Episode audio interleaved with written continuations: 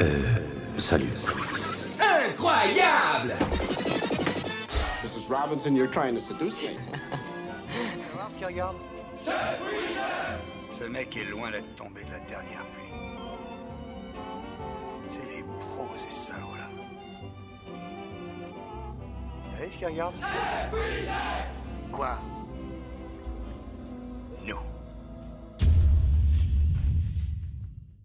Bien le bonjour à tous et bienvenue dans cet épisode spécial Avatar, la voix de l'eau de James Cameron. Euh, c'est un petit épisode comme ça pour l'un des films quand même les plus attendus euh, de l'année, si ce n'est euh, de la dernière décennie quand même. hein. Euh, Aujourd'hui, je suis en compagnie euh, d'une équipe euh, fraîche, euh, sauf pour un, euh, qui lui n'est pas très frais. C'est des Louis que j'introduis euh, ici, euh, qu'on n'a pas vu depuis longtemps, mais qui euh, qui est ici avec nous pour parler de James Cameron. Comment vas-tu, Louis? Eh ben écoute, ça va très très très très bien. euh. non, en vrai ça va, je suis très content d'être là ce soir. Effectivement, ça fait longtemps que j'ai pas été là à cause du boulot tout simplement, mais je suis très content d'être là pour pour parler d'une des plus grosses euh, claques de l'année. Voilà, on dit les termes tout de suite. Ah oui, Allez, il, c'est parti. il spoil, il spoil. Euh, Est-ce que c'est pareil pour toi, euh, mon cher Arnaud, qui euh, est là euh, aujourd'hui pour la première fois dans le dans le podcast? Est-ce que pour toi aussi c'est une grande claque ce ce, ce Avatar? Et, et bonjour Oui, bonjour. Euh, déjà enchanté d'être là pour la première fois. Euh, pour Avatar, oui, euh, c'est une, c'est partie des grosses claques effectivement. Euh, pour pas trop spoiler mon top euh, 10 euh, de 2022, ça fait quand même partie de mon cinquième film. Ah oui, bah, t'as t'as- t'as- t'as pas Donc, voulu euh, spoiler, mais t'as quand même spoilé. Oui, je spoil un petit peu. Euh, mon, cher Vin, c'est encore de retour. Qu'est-ce que, comment ça va Qu'est-ce que t'as pensé en un mot euh, Et des bisous. Eh ben, salut, euh, très content d'être là encore. Et puis, ben, ouais, Avatar, c'était génial, mais on va en parler. Ah oui, non mais je, je fais ça dans le simple objectif de finir par Will, parce qu'entre Will et toi, il y a Démétrio. Comment ça va, Démétrio Ça va, ça va, je suis ravi de parler de bons films et surtout d'Avatar. Ah bah. et Will, qu'est-ce que t'en penses d'Avatar? Bonjour. Salut. euh, Bah écoutez, je vais être un peu plus mesuré que mes comparses ce soir, mais j'ai quand même bien aimé Avatar. J'ai beaucoup aimé. Voilà. En, gros, ça va être un peu euh, la, tête bien pensante euh, de cette émission, émission qui commence tout de suite et maintenant par euh, son petit générique Avatar, pour revenir sur le premier film, et ensuite partir sur le deuxième.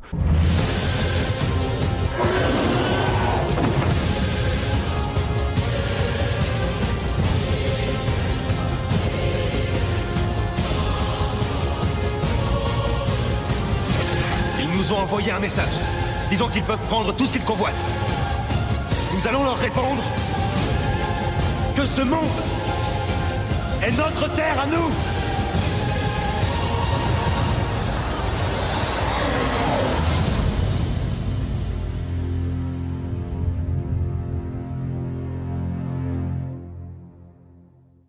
Avatar, euh, le premier du nom, est sorti le 16 décembre 2009 euh, en salle. Euh, la majorité de nous l'avons découvert au cinéma enfant ou alors plus tard dans une rediffusion télé.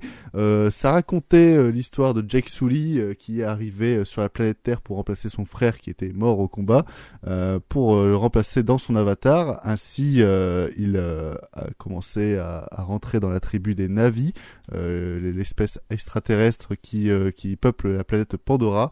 Euh, mais en euh, s'incrustant dans cette tribu, il va finir par tomber amoureux de Neytiri, euh, la fille euh, du chef, euh, ce qui va euh, pas plaire au peuple de la Terre, les humains, et notamment euh, le général Quaritch qui va aller euh, à sa poursuite et qui va lui euh, vouloir complètement euh, anéantir l'espèce Navi et, et prendre le contrôle de cette planète pour sauver la planète Terre. Ça va le, le résumé euh, fait de tête? Ça, ça passe? Ça passe. Un peu long. Un peu long, bah, oublie il- quelques éléments l'intrigue principale, mais à part ça, ça va. J'ai improvisé le, le synopsis euh, à Allociné, euh, pue la merde. Euh...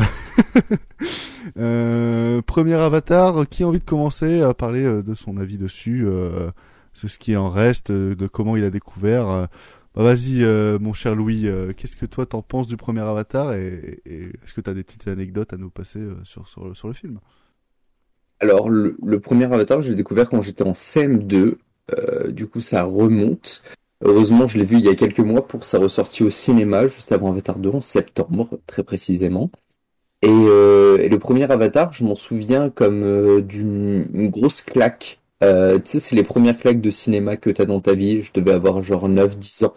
Et je me rappelle qu'il était sorti en VOD, juste avant de sortir en DVD, et que je l'avais loué.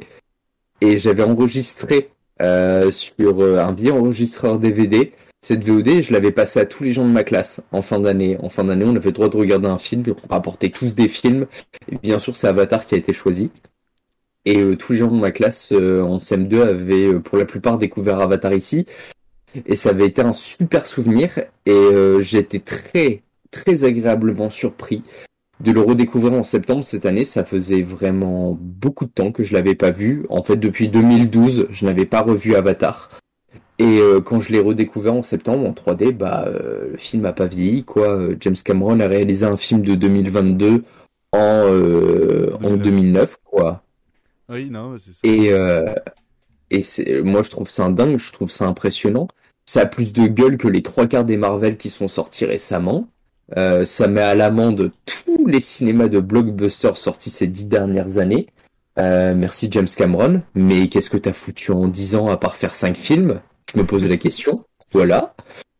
Si les cinq films sont aussi bons que le premier, moi je suis pour, hein, mais euh, tu, tu te seras fait euh, attendre et j'ai hâte de découvrir la suite. Voilà. Suite que tu as déjà vu, mais dont tu fais euh, le suspense. Euh... Exactement, exactement. D'ailleurs, euh, ta classe de CM2 a choisi Avatar parce que ça dure 3 heures et pour, euh, pour éviter le plus de cours possible. C'est ça, c'était par simple stratégie. Alors non, c'est que non, c'est que au choix c'était soit Transformers 2, soit Avatar et ils avaient bon goût. Ah oui, effectivement. Bon, Voilà. le choix était vite fait. Euh, Arnaud, euh, qu'est-ce que toi tu, tu, tu en penses de ce premier Avatar? Est-ce que tu as une petite anecdote personnelle à nous, euh, à nous livrer?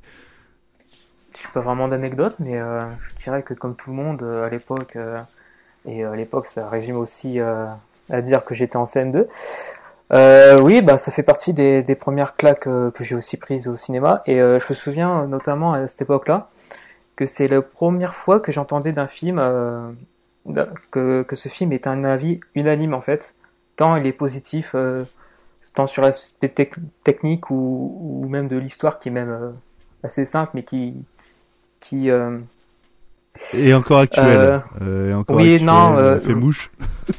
oui qui peut toucher un peu tout le monde avec sa simplicité en fait. euh, Ouais, universel. Ouais, voilà. Bon, on, on dit tous qu'on a vu en CF2, il y a euh, Vince qui fait les gros yeux comme si on était euh, des vieilles personnes. J'ai envie de mourir. Oh. Ah oui, on avait 9 ans, excuse-nous, euh, mon cher, Ah, mon cher Vince. J'en avais 13. Ah oui, bah qu'est-ce que toi tu as à nous dire sur Avatar d'ailleurs, à, à l'âge de tes 13 ans? Ouais, bah écoute, euh, c'était la grande sensation Avatar à l'époque. euh, Tout le monde disait, waouh, la 3D, et tout, c'est fou. Donc j'étais allé le voir et ouais, bah, j'avais trouvé ça fou, euh, la 3D. J'avais vraiment bien aimé le film. Ça n'a pas été non plus une immense claque. Enfin, je me suis pas dit, ouais, c'est le meilleur film de la Terre. À 13 ans Euh, et Ah bah, et, euh, et petit à petit, au fil des années, euh, je l'avais, je l'avais pas revu en fait depuis. Et je me disais, oh, quand même, bon, c'était bien Avatar, mais euh, c'est pas non plus euh, un film incroyable. J'ai fini par le revoir en 2018, donc quand j'avais 22 ans. J'ai, j'ai tout de suite compris que j'avais eu tort de penser ça, parce que c'est quand même vachement bien. Et j'ai profité euh, de sa ressortie en salle en septembre dernier pour le revoir au cinéma cette fois-ci. Et euh, effectivement, c'est quelque chose. C'est quand même un blockbuster assez exemplaire et qui en termes de spectacle est, euh, assez fabuleux quoi. Euh, je m'en suis pris plein la vue pendant 2h50 et, et ben, j'avais qu'une hâte, c'était de découvrir le deuxième dont on va parler dans quelques instants. Euh, et toi, Demetrio, qui est, euh, si on reste dans l'âge, le Benjamin de cette émission, euh, qu'est-ce, qu'est-ce que tu, tu retiens de ce premier Avatar et- Moi, j'étais j'étais bien plus jeune que vous. J'avais 5 ou 6 ans, je crois. Donc, quand je en fait, moi, je l'ai même pas vu au cinéma. Je l'ai vu sur un ordi. Donc, si vous voulez, la, la claque technique en 3D, j'ai pas commencé à me la prendre. Je me suis juste dit, bon, bah, d'accord. C'est un film sympa, mais si vous voulez, ça marquait pas plus qu'un Jurassic Park. Hmm. Le paradoxe avec le 2, c'est que je trouvais quand j'étais petit que l'univers était assez insaisissable. J'avais du mal à rentrer dedans, à m'attacher au personnage et même, enfin, bon, j'avais 6 ans, donc pour moi, les, les mecs bleus, ils me faisaient peur. Mais, euh, donc, je, je l'ai revu au cinéma l'année dernière. Et, euh, enfin, l'année dernière, non, il y a quelques mois. Et, euh, et la claque, évidemment, elle est là. Mais bizarrement, pas quand j'étais petit. Donc, ça m'a fait un parallèle assez étrange. Mais alors, dès qu'on passe le postulat de c'est Pocahontas en bleu, bon, voilà, c'est la petite phrase que les gens ils disent. C'est pas parce qu'un scén- un scénario est simple qu'il n'est pas intéressant. Enfin, c'est juste que ça rend le film universel et accessible pour tout le monde. Et j'insiste juste sur moi, ce qui m'a marqué pour le 1, au-delà du climax de une heure qui est juste dantesque, enfin, les, les combats ils sont tellement jouissifs et généreux. C'est surtout le début, je trouve, qui est incroyablement prenant. On s'attache vite à l'histoire. euh, Les enjeux sont posés à une vitesse et pourtant, euh, et pourtant, ça te fait vraiment rentrer dans le film immédiatement et c'est euh, et ça m'avait bien marqué. Voilà. Ouais, c'est un, film qui arrive à poser son univers des, des premières phrases, des premières images, et, et c'est vrai que ça, ça manque un peu euh, bah, depuis euh, ces dernières années où on, on a eu que très peu de films qui ont réussi à faire ça. Euh, moi, je peux citer euh, Mad Max ou, ou Ready Player One, par exemple, qui ont des univers très euh, très marqués et qui, qui arrivent ça à, à poser l'univers en quelques quelques phrases, quelques plans. Euh, pour terminer le tour de table, euh, Will, qu'est-ce que toi tu, tu, tu penses de ce premier Avatar? Et, et pareil, à, à l'âge de tes 9 ans, qu'est-ce que tu en as pensé? Alors, si je me trompe pas, j'avais 8 ans quand j'ai découvert le premier Avatar. Ah oui, en plus. Et alors en fait, c'est un, c'est un film que j'avais bien aimé. euh, la 3D, voilà, c'était une nouveauté. Euh, ça impressionnant. Après, j'étais pas forcément très bien placé dans la salle parce que je me souviens, la salle était tellement pleine. euh, j'ai dû arriver à la dernière minute et du coup j'ai eu le siège sur le côté droit euh, un peu merdique mais mais bon ça, ça a été quand même mais je, je l'avais pas revu jusqu'à cette année donc j'en gardais un bon souvenir c'est c'était un film que j'aimais bien mais c'est vrai que je le trouvais pas exceptionnel non plus. Et je l'ai revu en septembre et c'est vrai que je l'ai vraiment revu à la hausse euh, à tel point que euh, ouais je pour moi c'est quand même parmi les meilleurs films de James Cameron en tout cas peut-être dans un top 5 et vraiment un excellent un excellent film un excellent blockbuster. Comme tu l'as dit Demetrio qui pose euh, très vite et très bien ses enjeux avec un rythme à couper le souffle donc euh, super film et puis euh, ça a été quand même une vraie euh, révolution technique. hein.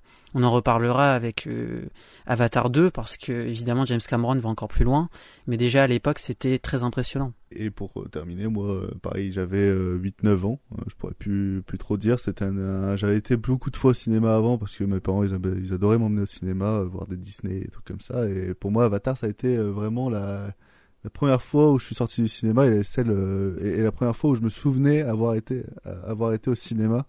Euh, donc c'est, c'est-à-dire la seule séance dont je me souviens quand j'étais chaud. Euh, parce que bah, je me suis j'ai pris une énorme claque de, une de mes plus grosses claques de toute ma vie et c'est un film que j'ai souvent revu que j'ai dû revoir au moins une dizaine de fois après le, visionnage et qui dès que je tombe sur une image dès que je tombe sur une diffusion télé ou un truc du genre euh, de manière aléatoire je, je, m'empresse de, de regarder la suite même si j'ai manqué les, les- la première heure ou, ou, etc ça m'est encore arrivé il y a deux trois jours à vous dire Euh, mais euh, mais non c'est un film qui moi m'a suivi qui qui reste dans dans mon cœur et qui euh, plus je le revois, etc., euh, plus euh, j'arrive à comprendre certaines choses euh, et, plus j'arrive à, cer- à cerner euh, certaines subtilités de réalisation. Mais on en reparlera avec le 2. C'est vrai que il y, a, y a- des choses, et ça je vais aller dans le sens de, de William euh, après, il y a des choses qui par exemple on sent que c'était euh, de base un one-shot et que euh, ça, devait pas être une saga euh, quand on voit le, le- le- quand on revoit le premier film. Euh, mais ça n'empêche que euh, ça, ça, ça, reste une qualité et que pour moi les, les justifications sont plutôt bien trouvées. Mais bon, c'est un film qui, qui, qui a marqué et qui, peu importe ce que les gens en ont dit pendant euh, 13 ans sur les réseaux sociaux, etc., Euh, suffit qu'on l'ait un petit peu oublié pour le revoir et pour euh, pour le réajuster à sa juste euh, valeur, si on peut dire ça comme ça. Euh, Est-ce que quelqu'un veut rajouter quelque chose sur sur le premier Avatar? Oui, vas-y.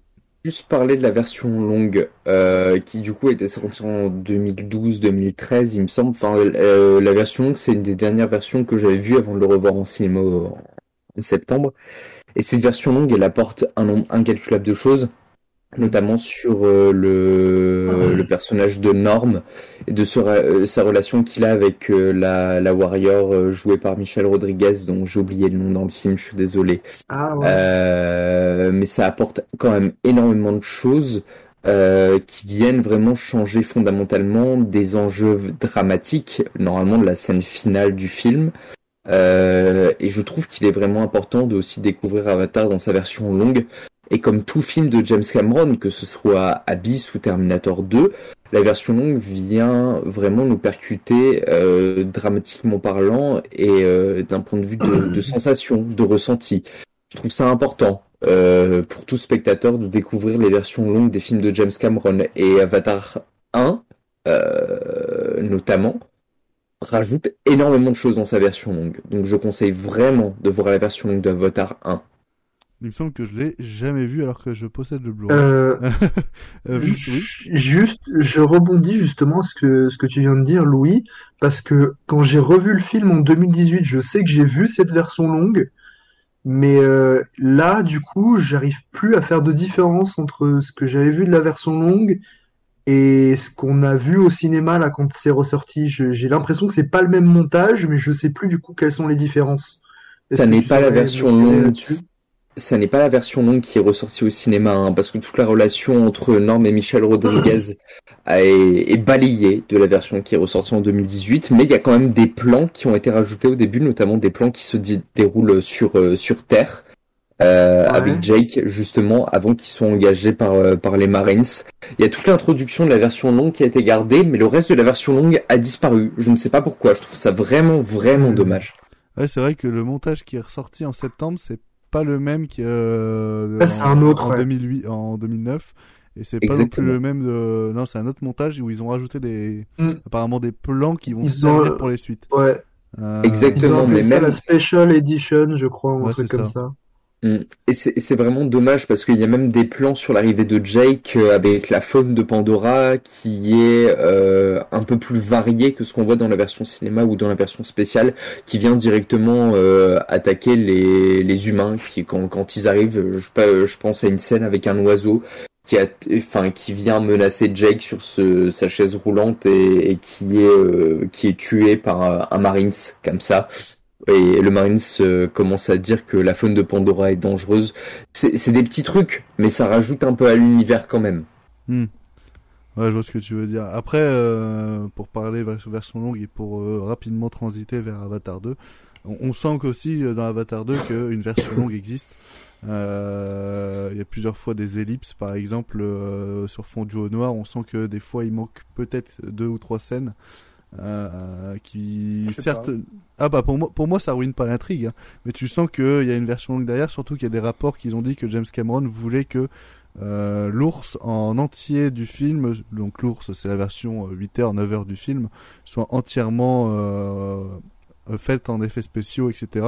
pour euh, au cas où ressortir des versions ou, ou faire une version longue et justement euh, plus tard. Euh, non, mais c'est pour, c'est pour Avatar 3, ça, qu'on a eu ces Ouais. rumeurs-là. Oui, mais, ouais, mais il a demandé, il y a, il y a eu ce rapport-là pour Va- Avatar 3, mais ça m'étonnerait même pas qu'il l'ait fait pour Avatar 2. Je pense que Non. quand, quand un Blu-ray va sortir, euh, il y aura une version longue dedans, avec, euh, à, mon avis, plus de 20, plus de 20 minutes en plus. Hein. On reparlera, je pense, en fin d'épisode des, des news qu'on a eu sur Avatar 3, mais, mais oui, pour l'instant, le film dure 9 heures et coupé dans 9 heures de film. Je trouve ça immense, je trouve ça beaucoup Ah, trop. mais c'est ça. m'étonnerait même pas que Avatar 3 dure 4 heures. Ça ne m'étonnerait même pas. Ah, mais c'est, pratiquement ça pour beaucoup de films après. Hein. euh. Mais c'est vrai que euh, 9 heures, ça fait, ça fait quand même beaucoup, mais euh, apparemment les, les, shots pour Avatar 3 sont encore plus spectaculaires que ceux des deux. Mais ça, on en reparlera euh, à la fin. Bah, on peut passer directement à Avatar 2, euh, toujours réalisé par James Cameron, 13 ans après la sortie du premier. Bah écoutez, la bande annonce et ensuite le synopsis. La voix de l'eau relie toutes choses. Avant la naissance et après la mort. C'est ici notre maison J'ai besoin de te savoir à mes côtés. J'ai besoin que tu sois forte.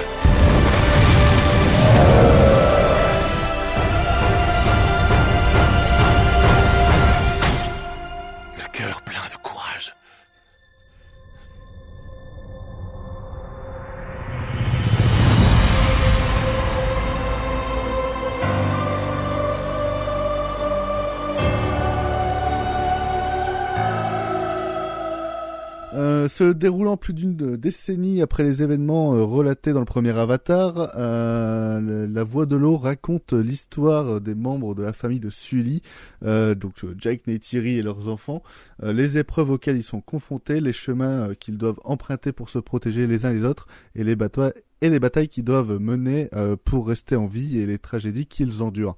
Euh, euh, synopsis encore de merde de Allociné. Euh, mais synopsis qui, qui spoil pas des masses, donc c'est plutôt pas mal, parce que nous on va spoiler comme des merdes. Donc si jamais vous avez pas vu Avatar, Enfin, on peut faire quand même le début de l'émission un peu sans spoiler et après.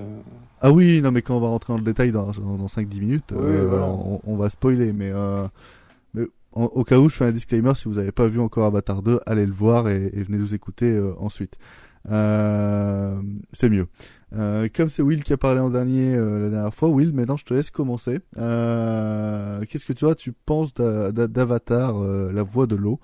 Alors déjà, c'est un film que j'attendais beaucoup après, avoir revu donc le premier film que j'ai donc revu à la hausse.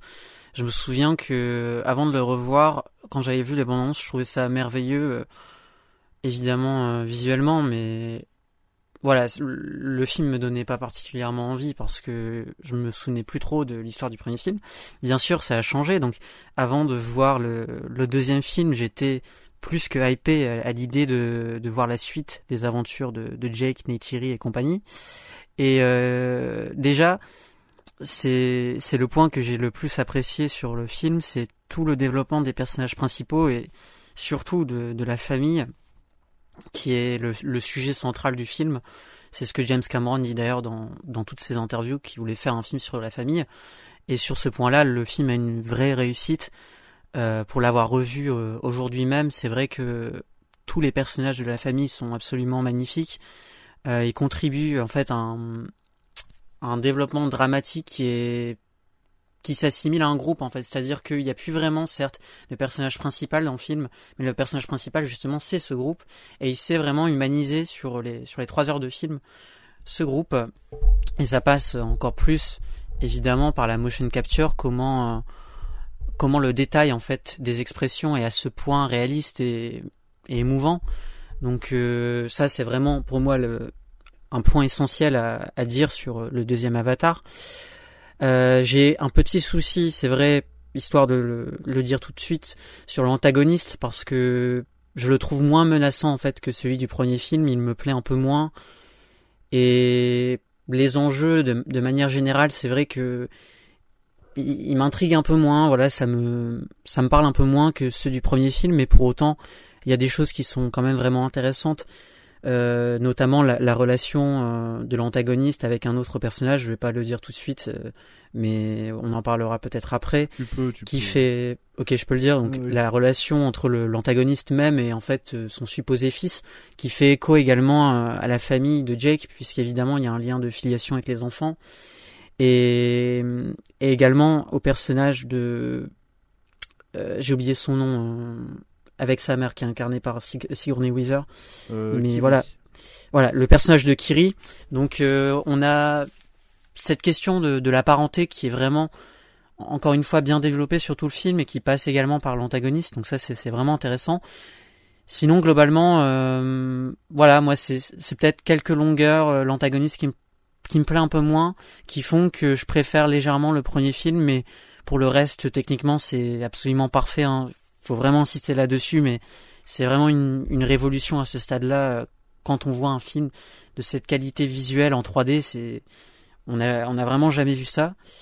Et, euh, et puis James Cameron, évidemment, c'est un maître euh, de l'action, donc on, a vraiment plein la vue, que ce soit dans les dans les scènes, surtout le climax, comment il filme en fait les les affrontements, les les combats et même sous l'eau, les les menaces marines. Ah, il n'a pas peur de montrer de la violence. Hein. Il n'a pas peur de ah montrer du, sang, des bras coupés, etc. Pour un film familial, et c'est ce qui manque en fait justement. Euh, mm. justement avec les films euh, Marvel, etc. C'est vraiment euh, ce sentiment de violence et ce sentiment de danger du corps en fait. Et lui, mm. il a pas peur de le filmer et ça, ça, qu'est-ce que ça fait du bien. Absolument. Et peut-être juste, le, je, je, je, dirais que esthétiquement parlant, le film m'a le plus impressionné sur l'eau. On, on, va sans doute tous se rejoindre, mais c'est un niveau de détail jamais, jamais atteint, je pense, en termes de numérique. C'est exceptionnel. Euh, j'ai envie d'entendre un peu de Demetrio euh, parler d'Avatar 2. Euh, qu'est-ce que toi tu t'en as pensé et Qu'est-ce qui toi t'a plu particulièrement dans, dans, le film? On peut évacuer rapidement ce qui me paraît évident dès le début. Donc c'est à des années-lumière de tous les blockbusters actuels, mais vraiment à des années-lumière. C'est un fait. donc le film il est intelligent, généreux, il prend son temps, ça pose le cadre. Ça paraît bête hein, de dire ça parce que ça, ce serait évident normalement. Mais là on, prend le temps de voir les personnages. Euh, Là où dans un Marvel, s'adapter à une communauté, maîtriser des techniques, etc., il y aurait eu juste un cut, ça aurait été expédié en vitesse. Euh, on aurait dit, ok, bah c'est fait, euh, tel personnage il a pris telle compétence, maintenant on peut y aller, on va se battre. Là, on te montre, je pense, 30-40 minutes de film où c'est juste, ok, on va aller rencontrer la nouvelle communauté. Parce que dans le film, pour ceux qui l'ont pas vu, si jamais quelqu'un l'a pas vu en écoutant cette émission, je déconseille parce que je vais spoiler. Mais en gros, donc Jake Sully et sa famille sont obligés de fuir la tribu des Omatikaya, si je le prononce bien, pour aller dans une nouvelle tribu, j'ai pas le nom, euh, la tribu de l'eau en gros. Euh, les, les Awaki ou je sais pas quoi. ouais, voilà. Et d'ailleurs, to Tomohari, non, c'est pas ça? Petite parenthèse, j'espère que Avatar 3 ce sera pas la tribu du feu, puis Avatar 4 la tribu de la glace, puis Avatar 5 la tribu de l'air parce que ça va être ça. Ah bah, je, pense qu'il est quand même suffisamment malin pour faire autre chose hein. J'espère. Je suis persuadé que ça va être ça. Vous mais savez, ça va faire des niveaux de Mario Bros où il y a juste plein d'éléments. Hein, bah, sinon, c'est la série Avatar euh, animée, quoi. Et euh, Avatar 5, c'est le cinquième élément, c'est ça? Non, bref. Bref. bref, bref, Donc, ce que je trouvais dommage à la fin du premier, c'était que la plupart des personnages que j'aimais étaient morts. Donc, euh, le personnage de Sigourney Weaver, qui s'appelle Grace, je crois. Et, le, et Quaritch, du coup, qui était mort, j'ai fait, ah bah c'est dommage, on n'a pas trop eu le temps de les développer. Mais en fait, dans demi-tour, ils sont complètement vivants, enfin, du coup, dans des formes différentes, mais ils sont vivants malgré tout. Donc je trouvais ça intéressant parce que c'était quand même plus intéressant que de juste les voir mourir et pas assez développer. Euh, donc pour moi, c'était un grand oui, même si les justifications scénaristiques, et c'est peut-être là où, le bas blesse dans le film, c'est que le scénario, oui, il est pas très intelligent et parfois il y a des petites errances, mais en fait, je pense que c'est plus dû au charcutage que ça a dû être le montage que vraiment à des erreurs. Parce que je pense quand même en 12 ans de film, le mec s'est pas dit euh, Ah oui, à ce moment-là, il y a des personnages qui dépopent je pense que c'est euh, dû parce que le premier n'était n'était qu'un one shot et ça devait pas être cinq films quoi. Oui voilà donc il y a ah. des petits problèmes de cohérence mais même dans le film en lui-même il y a des petits moments où bon. Non c'est pas des problèmes de cohérence pour moi c'est juste des, des, des problèmes de euh... ah tiens on a inventé ça pour ça. Mais c'est pas vraiment de la cohérence parce par exemple, dès le début du film, t'as Jack Sully, il quitte la tribu, il fait ouais j'étais Toro McTo, mais maintenant j'ai envie de me barrer parce que bah, on va mourir et tout le monde fait ok. Enfin je sais pas, ça me paraît assez bizarre. Genre il peut quitter sa tribu sans que ça impacte vraiment. Genre à la fin ah, ok, j'appartiens à la tribu de l'eau. C'est pas, c'est pas ça qui me choque euh, le plus. Moi, c'est plus le, le, système de, on a gardé la mémoire de Quaritch pour le mettre dans un clone. Tu vois, ça, ouais, mais ça, à la limite, je trouve ça tellement drôle que ça, ça me dérange pas. Non, mais c'est, c'est même pas que c'est drôle, c'est qu'en fait, tu sens qu'ils, ça, ils l'ont inventé pour, euh, pour le 2 et pour la suite des, des sagas. Mais, mais c'est juste que ça, ça arrive comme un cheveu sur la soupe. Et c'est ça le problème. C'est pas que, c'est que ça n'a pas été amorcé dans le premier parce que justement le premier n'était pas fait pour ça. Euh, Vince, oui, tu lèves la main. Ouais, bah non, mais je, vais rebondir sur ce que tu viens de dire. Euh, moi, c'est ce qui me dérange un petit peu en fait dans, dans la première heure du film, euh, cette mise en place que je trouve un petit peu un petit peu balourde, un petit peu maladroite où c'est on te pose les trucs sans t'expliquer et voilà, tu dois l'accepter et bim. Euh... Ouais, ouais, du style. Euh, bonjour, Spider, il dit, euh, euh, machin, c'est réincarné. Ok. on congèle pas les bébés, genre il faut que tu l'acceptes quoi. ouais. Donc, C'est ok, il y a des vaisseaux dans l'espace, on peut Ouais. pas congeler des bébés, genre, d'accord. enfin, tu vois, t'es censé être là en mode oui, c'est logique, puis d'un autre côté, tu fais bah non. Enfin, Ouais, donc euh, c'est c'est plausible si tu veux, mais euh, c'est tellement amené euh, brut de décoffrage que c'est pas voilà, c'est pas simple à, introduire, je trouve. Euh, néanmoins, effectivement, tu sens que c'est une idée qu'ils ont ra- rajoutée pour le 2, que c'était pas prévu dans le 1. Mais d'un autre côté, si on avait eu un, une graine de ce qui aurait pu être fait vis-à-vis de, de son esprit, de ses souvenirs, machin truc dans le 1, on n'aurait peut-être pas vécu le climax du 1 de manière aussi intense et dramatique. Ouais. Genre, on se- on- donc bon, j'accepte au final que, que ça apparaisse dans le 2 et on peut se dire, bon ben voilà, il y a eu des... Les développements technologiques ont fait que... Mais... euh, et, et puis, ça rejoint finalement euh, la même idée que dans Terminator 2, euh, où le Terminator revient dans un autre corps, mais il revient du coup, c'est plus l'antagoniste, il est programmé pour autre chose, et là, c'est intéressant parce que Quaritch, il revient avec donc ses souvenirs, donc il a encore en tête sa mission, euh, sa rancœur envers euh, Jake Sully, etc. Mais il y a des nuances qui font que il est pas tout à fait pareil. Et, euh, ça se voit notamment dans dans sa relation avec le jeune Spider, donc qui était supposé être le fils du vrai Quaritch euh, sous sa forme ouais, humaine. ça, ça aussi, c'est un peu euh, balancé comme un cheveu sur la soupe, hein, d'ailleurs. Oui, ouais. ils, ont tous, ils, ont, C'est- ils étaient tous enceintes. Sigourney Weaver était Ouais, enceinte voilà. Enfin, c'est un peu. Il, il te balance ça au début en mode c'était son fils, voilà. Moi, je trouve qu'ils auraient pu Bon, aller quand bah, même plus loin hein, sur, Euh, sur sur la relation Weaver, ouais. Alors- Sur Sigourney Weaver, par contre, pour moi, c'est absolument justifié, mais euh, ça, j'en viendrai aussi. Ah non, ouais, bah, j'ai ma- c'est- j'ai ma en, théorie en gros, aussi, sauf hein. si c'est carrément christique et là ils assument le truc en mode c'est la nature quoi. Mais Ah, en vrai, je pense pas que c'est. Bah, c'est ça, le, pour moi, le père, c'est Ewa, mais bon. euh, Ouais, ouais, non, si- c'est ça, moi je valide complètement pour Alors moi Je j'ai ça une autre théorie juste, euh, bien dégueulasse, mais je la garde pour mon passage. Toi, t'as vu des hentai, toi, avec des tentacules. euh, non. non, moi je, moi je vais dire que Quaritch c'est le père et qu'il a violé Sigourney Weaver, mais j'ai rien à dire. Ah non, je pense pas, parce que. Hmm, Non. Non, je pense pas du Ce tout. serait un gros plot avait- twist les gars, ce serait... Ah, en vrai, oui, mais. euh, Pour moi, la théorie de Ewa et le père, et elle, c'est un peu euh, Jésus, tu vois, euh, l'enfant. Euh, Bah, non, mais ça fait, ça fait, An- ah, ça fait Anakin avec les. Bah, c'est c'est un peu Ray euh, Bah ouais, Skywalker. ouais. Hein. Ouais, Ouais, ouais, c'est ça. justement. C'est- Ça, ça me Mais fait alors- chier. Par contre, si c'est ça, vraiment, ça me fait chier. Bah non, parce que c'est déjà mieux écrit que sur Star Wars, mais bon. Regarde, on compare avec Star Wars 9, où t'as Star Wars 9, tu vois, t'as Palpatine qui revient en mode oui, j'étais vivant, c'est Non, un mais en Et fait, là, c'est quand même bien plus pertinent de faire revenir Quaritch pour qu'il En ait fait, là, le truc, c'est que dans Avatar inversé de 2, Jake Sully, moi, tu je, moi, j'ai quand même pensé un peu euh, à ce qu'ils ont fait dans Star Wars, parce que t'as les mêmes visions euh, du, du personnage qui se pose la question de bah, qui est, bah, qui sont mes parents. Et tu vois, vraiment, c'est c'est la même chose dans l'épisode 7.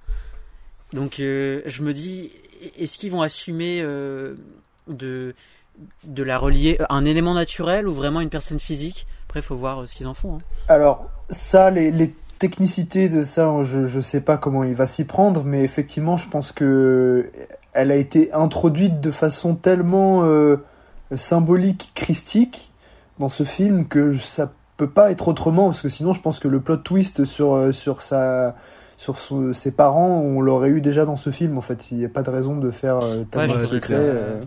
ouais, je trouvais ça bête aussi. ouais. Donc euh, non, je pense qu'il va aller totalement dans cette direction et que on n'a pas fini d'en voir avec ce personnage qui commence à peine à euh, faire éclore ses pouvoirs entre guillemets. oui, c'est Il est ça. génial ce personnage. hein. très Pour moi, c'est une intéressant. force du film. hein. Ah ouais, mais non, mais moi quand je suis, c'est, je suis désolé pour ce qui va arriver, mais quand quand, quand j'ai terminé le film pour la première fois, là, c'était mon personnage préféré. et J'ai fait carrément à mon pote, j'ai fait oh la vache, qui rit. Euh, bref. Euh, Ça, ça m'étonne pas de toi, mais euh, Donc Et Avatar bon, 2 de James Cameron. donc euh, Avatar 2. Vas-y, euh, Démétrio, je te laisse terminer sur ce que Ouais, tu as ouais. à nous dire. Oui, donc du coup, c'est c'est bien, tu m'as fait une, une passe décisive, Vince, parce que euh, du coup, Quaritch, il a une sorte de parcours inversé de celui dans le 1, où là, il va devoir traverser tout ce qu'il a traversé, donc euh, remonter les bêtes, etc., euh, s'habituer à être un Navi, mais je trouve que c'est dommage, ça aurait mérité encore plus de profondeur.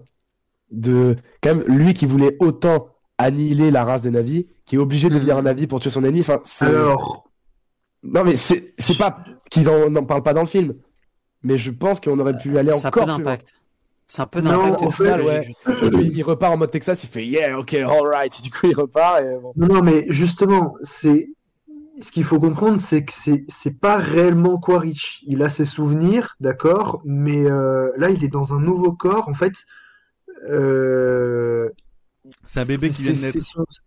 Voilà, c'est c'est son Ouais. vrai corps en fait, le corps Navi. Donc il n'a pas de raison de le rejeter malgré les souvenirs de, de Quaritch. Et on le voit en fait direct quand il ouvre les yeux, il se, il se réjouit de son corps. Il, il admire ses crocs, euh, ses, ses mains. Euh, donc euh, en fait, c'est pour lui, c'est une nouvelle arme de destruction massive. Son truc, il se dit bah, bah, super. Tu vois, je, je suis un, je suis un militaire super entraîné. Et donc maintenant, avec mon physique de Navi euh, super développé, ça va être une dinguerie. Je, je vais faire des, des trucs de ouf. Ouais, mais il y a- c'est- il y a des trucs que ça implique quand même. Ces souvenirs, en fait, ils s'activent à partir du moment où ses coéquipiers leur disent son, leur prénom, parce qu'au départ, il les reconnaît pas.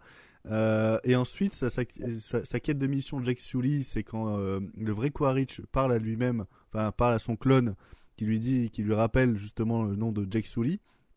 Euh, mais, mais à côté, il y a plus de haine de Navi derrière. Sa, sa quête, c'est juste euh, retrouver Sarah Connor en fait.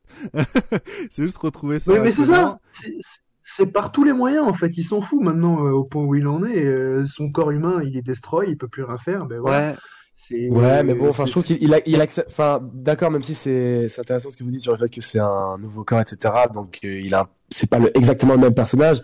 Je trouve quand même il, il accepte vachement vite sa mission, quoi. Enfin, Bah, il accepte, comment dire. il, il Euh, ouais. accepte parce que c'est sa seule raison de vivre au départ.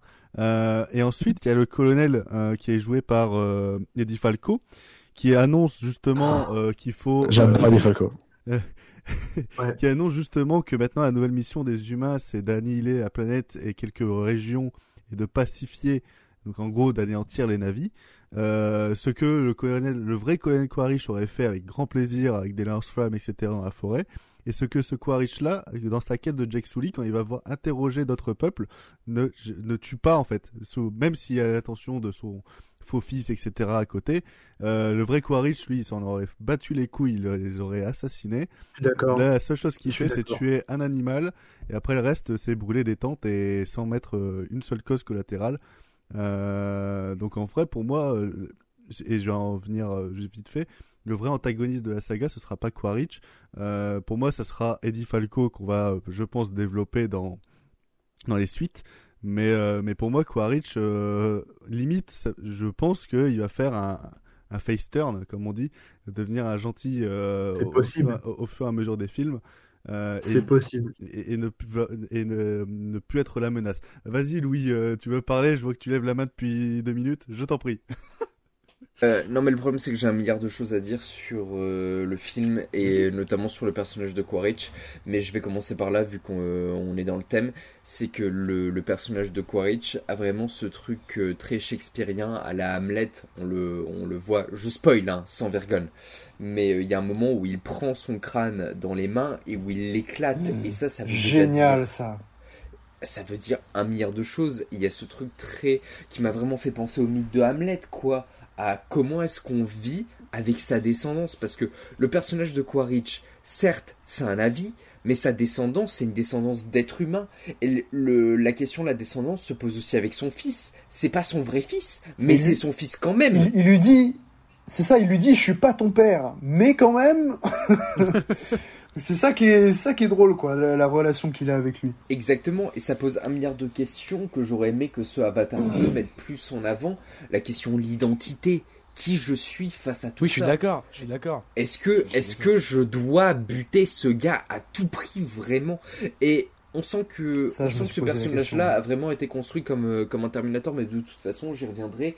Mais Avatar 2, c'est un film qui est ultra référencé sur la filmographie de James Cameron. Et pas que, il y a des grosses références quand même à Apocalypse Now, euh, qui avait déjà dans le premier, mais qu'il a dans le deuxième. Enfin, toute la- euh, moi, je pense à une scène, c'est la scène où on voit Jake qui sort de juste sa tête de l'eau et il y a toutes les flammes autour. Ça, c'est ultra référencé. Euh, Ouais, mais euh, bon, on a des références à Abyss, on a des références à Titanic, évidemment. Euh, c'est, je, je trouve que c'est vraiment Avatar 2 est un film complet. de, par rapport à la filmographie de James Cameron. Mais du coup, ce personnage de Quaritch, je l'aime autant qu'il me fait chier dans ce deuxième Avatar.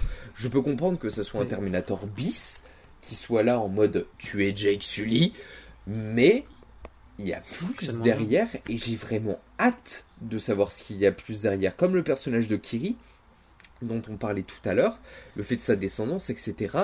J'adorerais que Kiri soit l'espèce de figure christique et que cette figure christique soit née d'un viol inceste horrible qui aurait pu arriver dans Ça, univers-là. bon. Alors moi j'y- crois sans y croire, juste d'un point de vue dramatique je trouverais ça fou. Et c'est une question Oui. qui m'a traversé vraiment pendant tout le film, parce qu'elle est tellement dépeinte comme douce, attentionnée, à l'écoute de la planète, et si elle était née d'un monstre?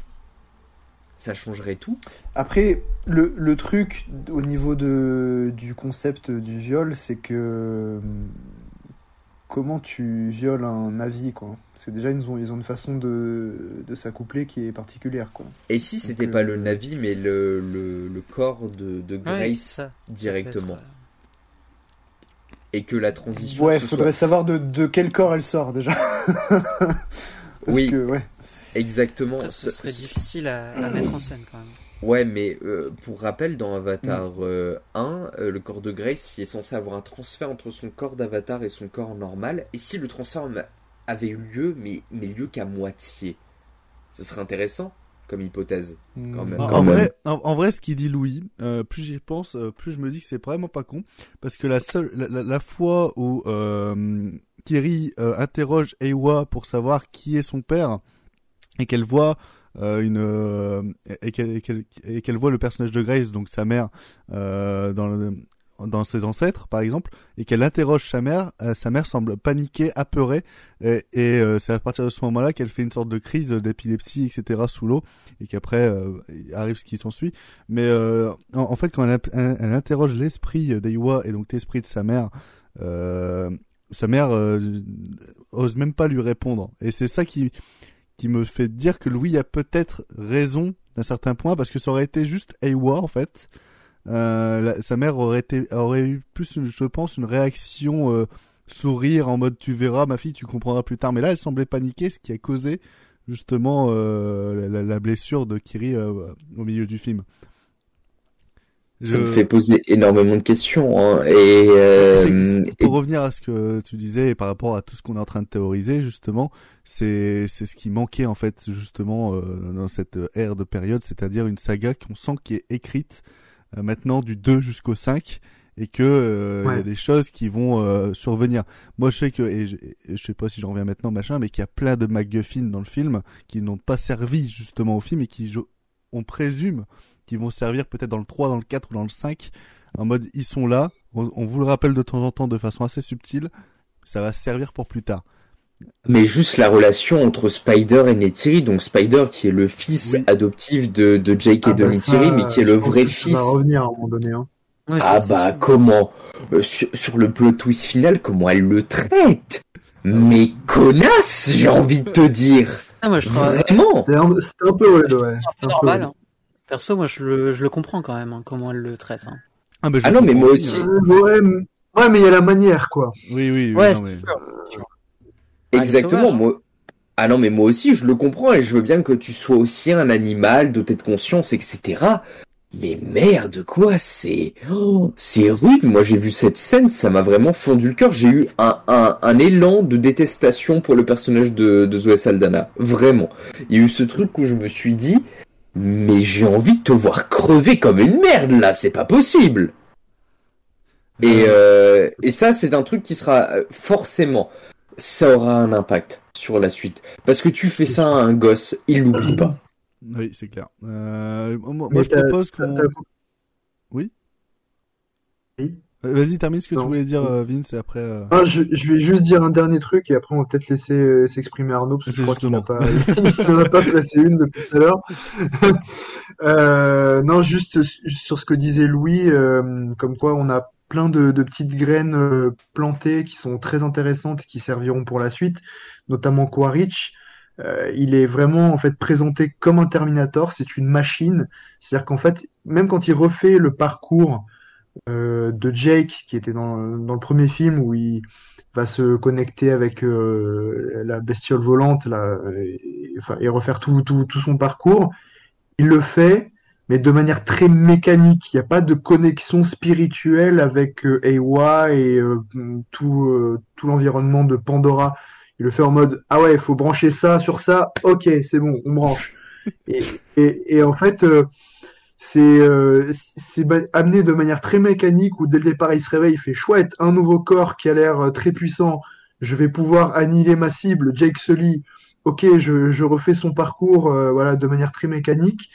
Et puis il s'ouvre petit à petit avec la, la, la relation avec Spider, qui en même temps lui ouvre un peu les yeux sur son environnement, sur ce que représente Pandora. C'est pour ça qu'il franchit pas certaines limites.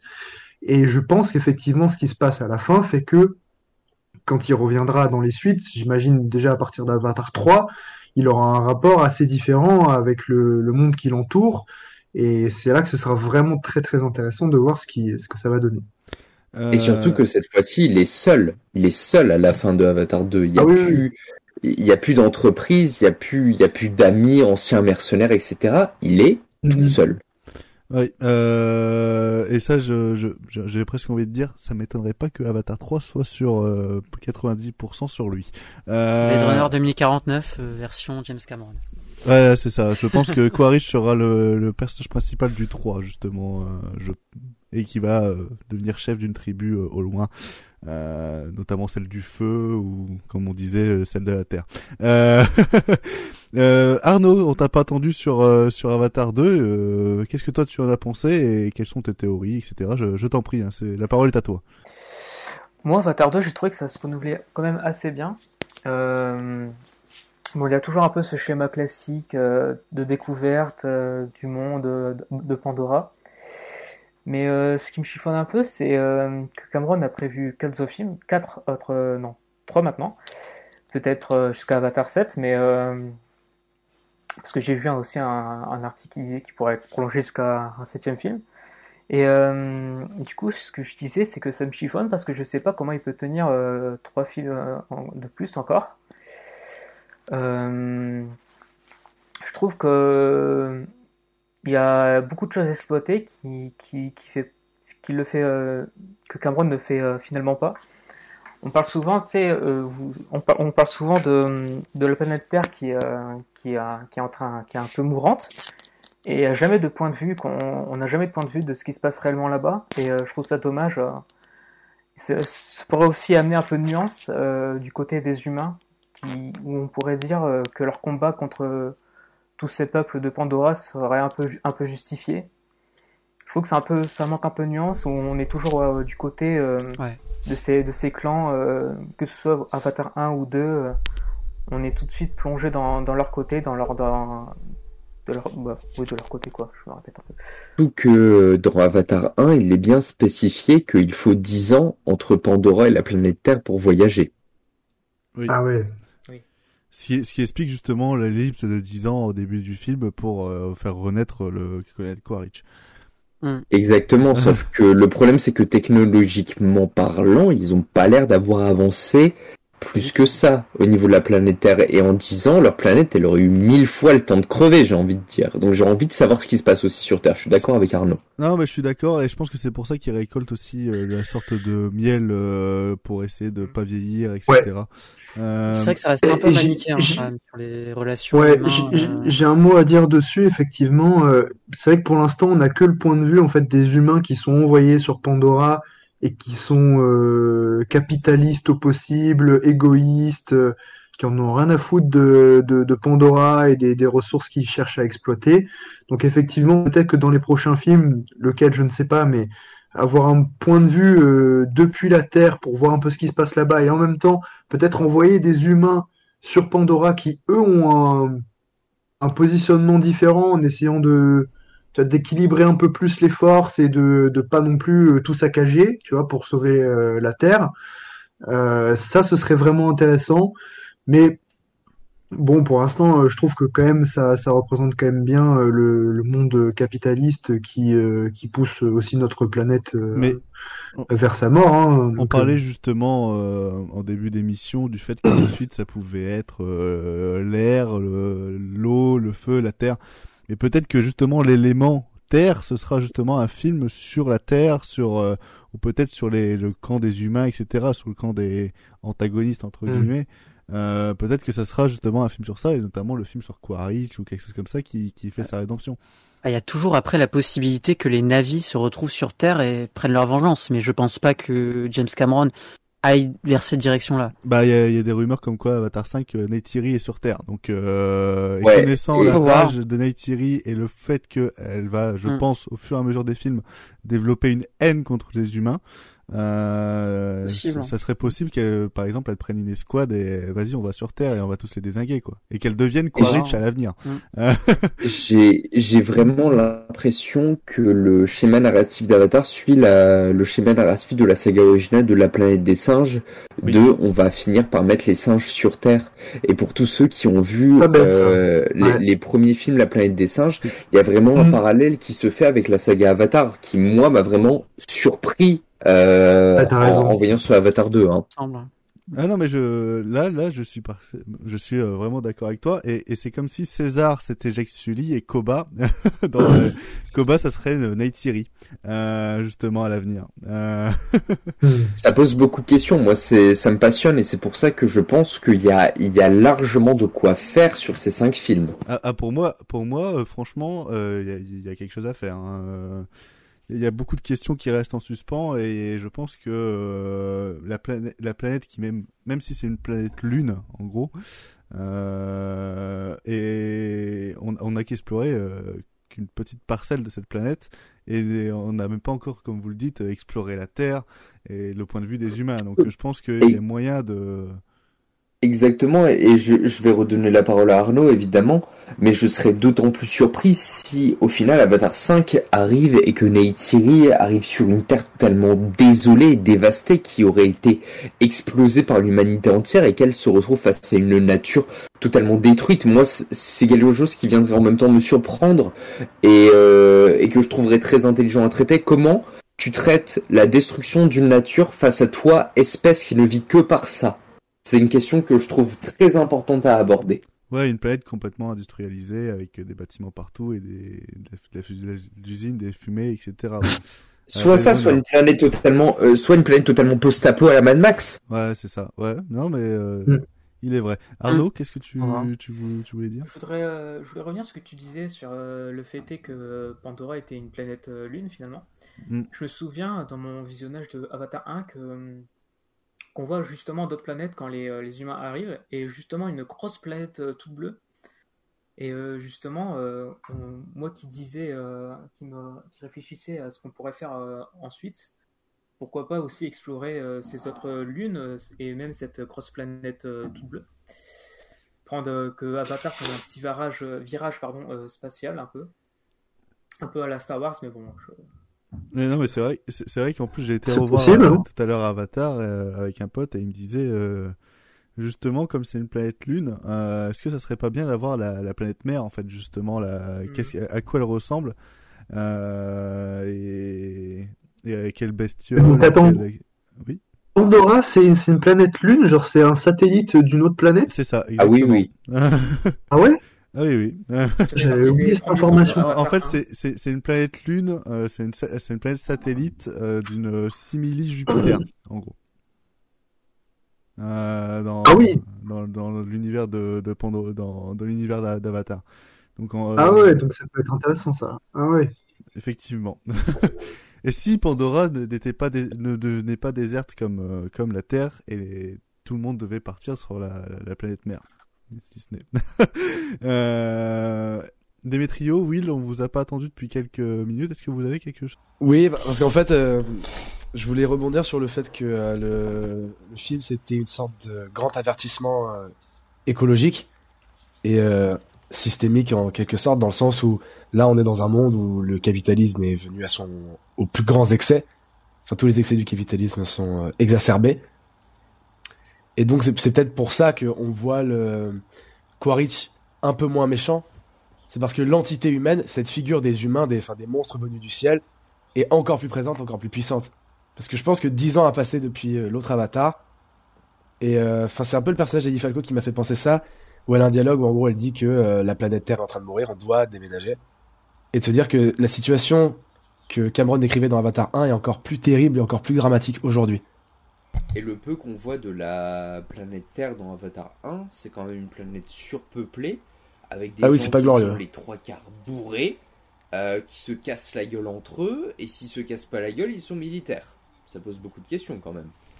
Et on n'a pas parlé de, de toute la chasse aux baleines là qu'il y a dans le film. Enfin, on en a parlé brièvement, mais euh, on pourrait peut-être en dire quelques mots parce que c'est quand même une longue séquence encore. qui est difficile à regarder. euh. Ouais. Moi, j'ai été, j'ai j'ai vu le film avec mes, mes petits cousins. Et eux, enfin, ça les a vraiment marqués parce que même si, bon, bah voilà, j'entendais des gens sortir du film et dire, oh, c'est pas subtil, on a compris euh, le wokisme, etc. Mais malgré tout, même si c'est pas subtil, au moins c'est un message qui, qui est très facile, qui est universel en fait, qui est très facile à comprendre. Puis, Même si c'est simple et évident, c'est toujours bien de le rappeler. et puis qui Moi, je trouve que, au contraire, c'est c'est quand même euh, vachement touchant hein, ce qui arrive au. Ah, c'est très touchant, film. franchement, ouais. Il, il arrive rapidement à, les, à leur donner vraiment une, une certaine sensibilité, surtout euh, sur leurs expressions, sur, les, sur le regard. Je pense Ouais. au regard de la baleine. Donc, Ils ont, euh, ils ont carrément des dialogues sous-titrés, c'est génial. Il, En il plus, communique avec les yeux clair. en plus, c'est ça qui est super intéressant. C'est que toute Ouais. l'émotion euh, passe par les yeux. Mais, mais, mais même sur les personnages principaux et la famille, hein, quand les, les regards, de- les regards des, des deux frères, quand qui se lancent malgré les dialogues, etc. Les regards parlent plus que les mots, j'ai l'impression.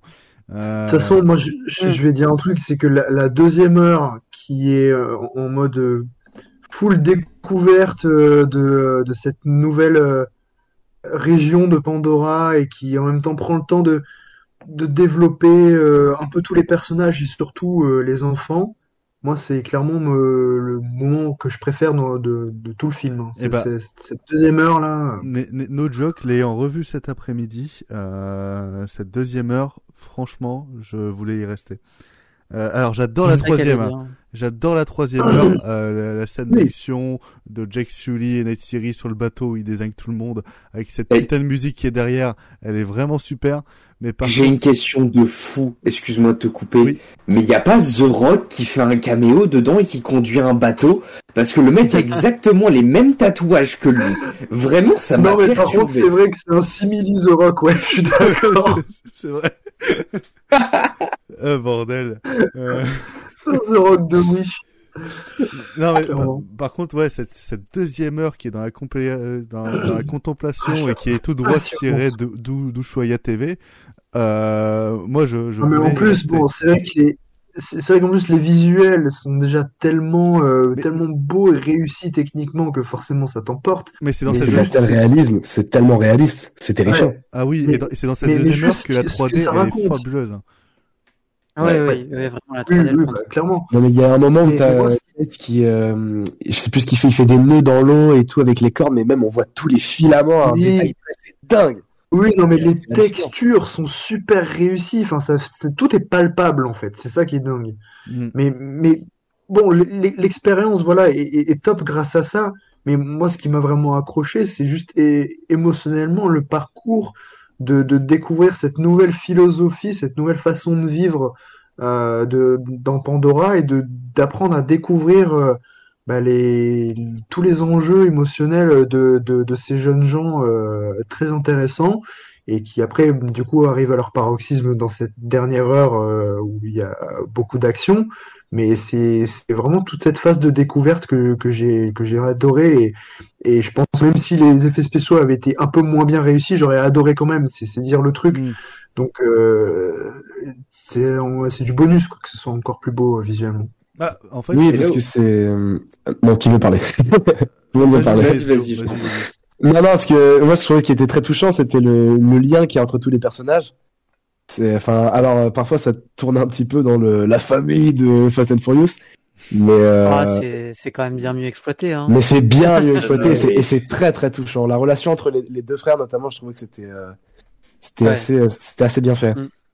Par contre, mais moi, plus que la famille c'est le lien en fait Oui, c'est le lien, c'est comme celui qui familial. l'unit à, à la nature, en fait. C'est. Parce que la famille est, est très recomposée Très bon. finalement, parce qu'ils ont euh, quoi trois trois enfants euh, naturels. Ils ont Kiri qu'ils ont adopté et il y a Spider, euh, bon qui sont pas adoptés officiellement. En fait, que euh, le mais père a bon. adopté, mais pas la mère. Ah, en gros, c'est ça. Au-delà d'être un film sur la famille, c'est un film sur le communautarisme. C'est quoi l'identité. communauté? De, de même que Quaritch et du coup Spider, c'est ils sont de la même famille et en même temps pas vraiment, donc c'est un lien familial qui, qui existe quoi. Ouais, c'est Ouais. ça. Et euh, mê- même euh, entre les, la nouvelle tribu et les, les Turkai, non, les Tul- Tulkwai, les Tulkun. Et d'ailleurs- Tulkun. Et Tulkun, ouais, Ils, appellent, moi, ils, appellent les frères et sœurs aussi, alors que euh, c'est deux espèces complètement différentes. Euh, non, non, c'est, c'est, c'est fou.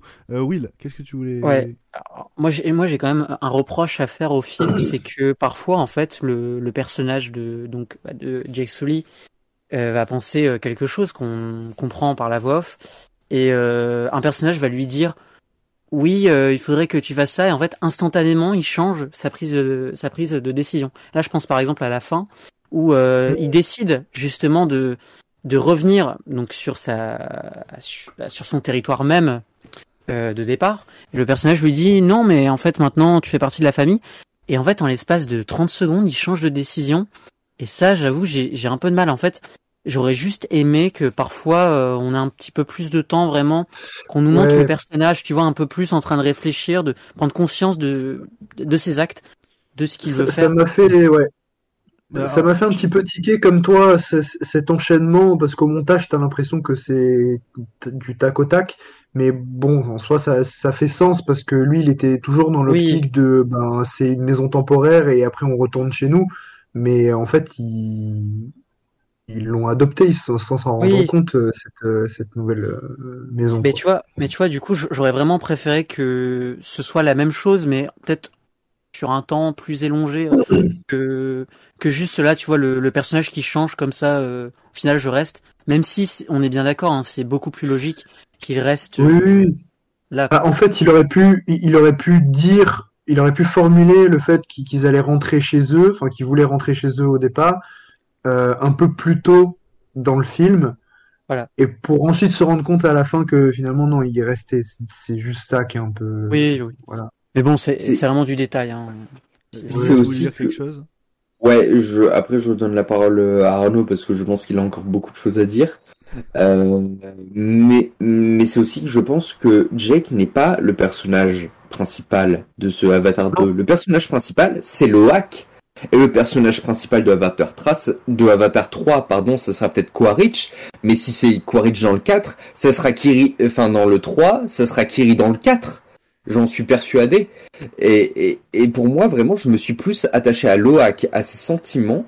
Euh, et j'ai envie tellement de faire des, rapprochements entre euh, The Fableman que j'ai vu il y a trois jours et, euh, Avatar 2 au niveau de, la, de cet aspect presque teen movie qu'il y a dans ce Avatar 2, de comment est-ce qu'on construit une jeunesse là-dedans, comment est-ce qu'on a ce rapport à l'adolescence face euh, à, à cette paternité qui est presque toxique, que ce soit de Quaritch ou de Jake, parce que les deux sont des militaires et ils sont tous les deux insupportables, bordel de merde, quoi. Bah, Jake m'a oh, saoulé, les vraiment. enfants, mais... les enfants l'appellent chef plutôt que papa. Euh, Exactement. Déjà, à Mm. partir de ce postulat-là, il y a un problème.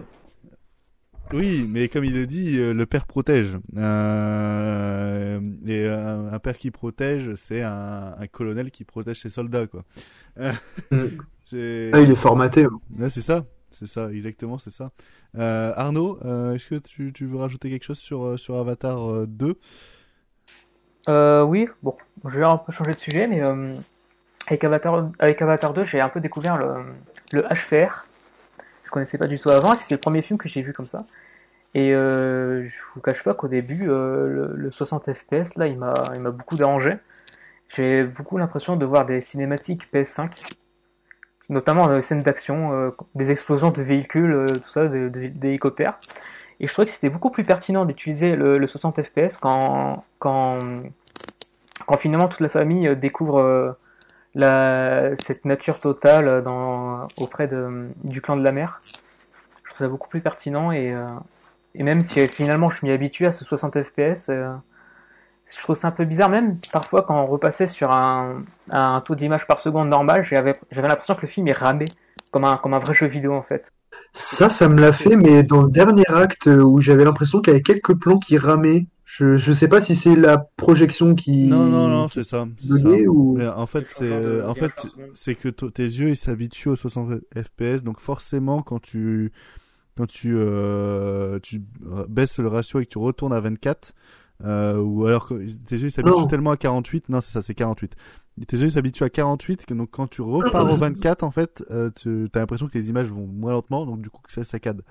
Non, Euh, non, c'est c'est- c'est pas vraiment ça. C'est-à-dire qu'il y a des moments où bah, t'étais en 24 et, et tout d'un coup, le, là c'est saccadé.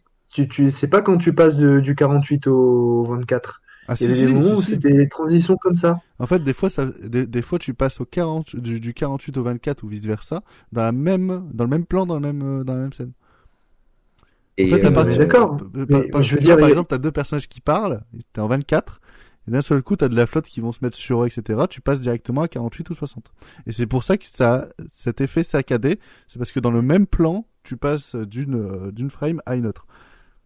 Et ça pose plein de questions, notamment sur le rapport de James Cameron au cinéma, qui est que James Cameron est un putain de geek. Il y a plein de plans qui sortent de Avatar 2 qui sont directement tirés de jeux vidéo. Alors moi, je suis un énorme joueur, hein, je vais pas vous le cacher.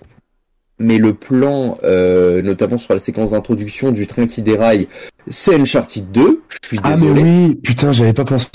C'était mieux, j'avais pas pensé. Voilà. Le, le plan du combat au couteau, c'est Call of Duty MW3. Je suis désolé. Euh, je reviens sur, sur cette scène-là, mais c'est exactement la même scène. Désolé. Et, euh, et James Cameron, il est allé piocher dans cette culture geek pour en faire du cinéma, et je trouve ça très pertinent. Mais alors, le HFR euh, variable, c'est une des pires idées de ce film. Euh, je trouve que c'est vraiment le gros point noir. Je vais pas citer la vidéo de Durandal parce qu'on en a rien à foutre, mais euh, et parce que je suis absolument pas d'accord. Je, je suis pas d'accord avec lui. Non, mais, Mais, en fait, euh, le problème avec Durandal, euh, c'est que euh, quand tu te concentres forcément sur le HFR variable, forcément tu le vois plus que quand tu n'y fais pas attention et que tu te concentres sur le film. Donc en fait, il a pas suivi le film, il a plus suivi la technologie qu'il trouvait déjà désastreuse. Voilà. Ouais, en, fait, moi je suis, je trouve pas que le problème ce soit qu'il soit variable, c'est plutôt sur le choix des moments où il est variable. Exactement. C'est-à-dire que tu l'as dit, euh, Arnaud, il y a des scènes où c'est très pertinent, euh, par exemple bah, les scènes aquatiques, euh, euh, certaines scènes d'action, etc. Et il y a des moments où tu as juste des personnages qui sont euh, debout en train de parler, et où tu es en 48 ou 60 FPS, peu importe, mais du coup l'image est hyper fluide, mais pour rien. Enfin, j'ai resté en 24, c'est ça ne sert à rien là, tu vois. Donc euh, c'est super déstabilisant en fait à des moments. C'est ça que la limite que je trouve un peu avec cette technique. Euh, Est-ce que quelqu'un a raj- quelque chose à rajouter sur le HFR euh... Ouais, moi, moi peut-être, euh, enfin, j'ai l'impression d'être le seul à que ça n'a pas vraiment dérangé. Enfin, Ah, quand je non com- plus. Hein. Alors après, je, je compare honnêtement, enfin, je compare, euh, c'est pas la même chose, mais quand on a, quand on voit Gemini Man, tu dis, ok, bon là, la HFR, il y a un truc à régler parce que ça fait vraiment telenovela. Et que tu vois Avatar, enfin vraiment Avatar, euh, aucune scène m'a vraiment dérangé, même si tu sens l'effet un peu saccadé, que des fois on passe de 24 à 48, etc. Mais moi, je trouve que ça marche. Après, peut-être ça aura vieilli dans 5-10 ans, je pense que ce sera, le, ce sera sûrement le cas. Mais euh, moi, je trouve que, euh, que ça- enfin, en tout cas, ça m'a pas sorti du film. Mais euh, ça, sort pas spécialement du film si on n'y fait pas attention. Mais pourvu que t'aies joué à trois jeux vidéo dans ta vie, tu le vois quand il est en mode HFR. Oui, bien euh, sûr, mais bah, c'est comme quand t'es dans un jeu vidéo, t'as une scène de dialogue entre deux personnages, puis ça cut et c'est en cinématique et c'est mille fois plus beau, tu vois. Genre, euh, mais, Exactement, euh, c'est- un peu le même rendu. Quoi. mais, mais là, quand même, je trouve que, entre, enfin, c'est la même réflexion que pour le jeu vidéo. C'est entre la cinématique et le jeu, il y a une très fine limite, tu vois. Genre, euh, on est quand même euh, passé sur quelque chose d'impressionnant. Et je rebondis sur ce que tu disais sur les jeux vidéo, mais on est passé d'un temps où les jeux vidéo s'inspiraient du cinéma, et là, c'est le, c'est le cinéma qui s'inspire du jeu vidéo. C'est euh, assez. Euh, C'est tout le problème justement pour moi. Ah bah, bah non, c'est pas un problème. Pour moi, c'est très, c'est c'est passionnant, je trouve. Bah, Ah, J'ai moi, je envie c'est d'étrangler problématique. Will, mais c'est pas grave. Ah mais pour moi le, alors, le HFR, je le- trouve ça immonde. Hein. Je- sincèrement, euh, je je comprends pas l'intérêt. Et pour l'avoir revu en 3D sans sans HFR, après-midi, je peux vous dire que j'ai beaucoup plus apprécié le film euh, en, en termes d'expérience et vraiment, euh, j'ai vraiment pas eu de différence, je veux dire, de d'appréciation entre le le HFR euh, et la 3D normale. Enfin, enfin, je je vois vraiment pas ce, ce que ça apporte de plus, si ce n'est oui, d'accord, euh, ok, euh, plus de plus de frames, je veux dire une vitesse euh, accélérée. Mais bon, on est, 3D, hein, on, je est, crois, hein. on est pour du cinéma, on n'est pas pour du jeu vidéo. hein. Euh, Vince, Ouais. Vince a raison. hein, par contre, euh, c'est un meilleur rendu déjà 3D. Ouais. Euh, et- Mm. et, et, et, ensuite, suffit d'avoir vu, euh, parce que tu as parlé de Jimmy Neeman Demetrios, qui est un très mauvais exemple, mais suffit d'avoir vu euh, le, Billy Lynn en, en, en HFR Ouais. justement, mais qui n'est pas variable. Tout le film étant euh, 60, 60 FPS euh, ou plus. C'est pas en 120 Si, c'est ça, c'est plus, c'est 120. Euh, tout le film est en 120 FPS et, euh, et là, le film, euh, il a une autre gueule et sincèrement, et bah, euh, c'est, c'est justifié et, et, et ça nous donne un rendu beaucoup plus crédible, réel et palpable. Euh, mais le truc, c'est que euh, je suis d'accord avec ce que vous dites sur le HFR variable, même si j'ai pas été dérangé. C'est vrai que je pense que euh, Cameron aurait dû peut-être tout faire sur la même frame. Euh, soit, Exactement. soit 48, 60, et ne pas downgrade en plein milieu de film ou en plein milieu de scène. Euh, parce que euh, justement, bah, on n'a pas tous la même capacité à, à prendre en compte ce, ce changement et, et, et, ces, ces modifications. C'est-à-dire qu'il y en a qui vont beaucoup plus être habitués, comme euh, Louis, moi, Démétrio, qui, on- où on joue souvent aux jeux vidéo, par exemple, que des personnes comme euh, Will, etc., qui euh, regardent beaucoup plus de films que jouer aux jeux vidéo et donc forcément ont une capacité, euh, une capacité d'adaptation un peu, un peu plus particulière ou un peu plus, euh, un peu moins efficace. Euh, mais euh, c'est ce que j'espère pour les suites, c'est que le, le HFR prenne possession et soit plus variable en fait, euh, que tout le film soit en 60 FPS, euh, enfin sur le même framerate. Parce que comme tu le disais, euh, Vince, euh, des fois je comprends pas les scènes. C'est-à-dire qu'il y a des scènes d'action, ils sont en 60 FPS, là où par exemple il y a euh, il y a Jack Sully et Neytiri qui défoncent le bateau. Ça, tout ça est, est- est en 48 ou 60 FPS, euh, ça Ouais. change pas. Mais il y a des fois, il y a des scènes d'action qui sont en 24 FPS et là tu sens que euh, bah tu, tu le sens moi ça m'a pas dérangé la première fois que je l'ai vu mais là l'ayant revu cet après-midi je me suis dit bah merde. Il y a, y, y a un truc qui qui suit pas qui a- ça se détache en fait de la scène que j'ai vue précédemment. Surtout qu'en plus le film regorge de trois climax. Euh, donc euh, il y a trois scènes trois séquences d'action qui se succèdent dans, dans les 40 dernières minutes. 40 50 dernières minutes.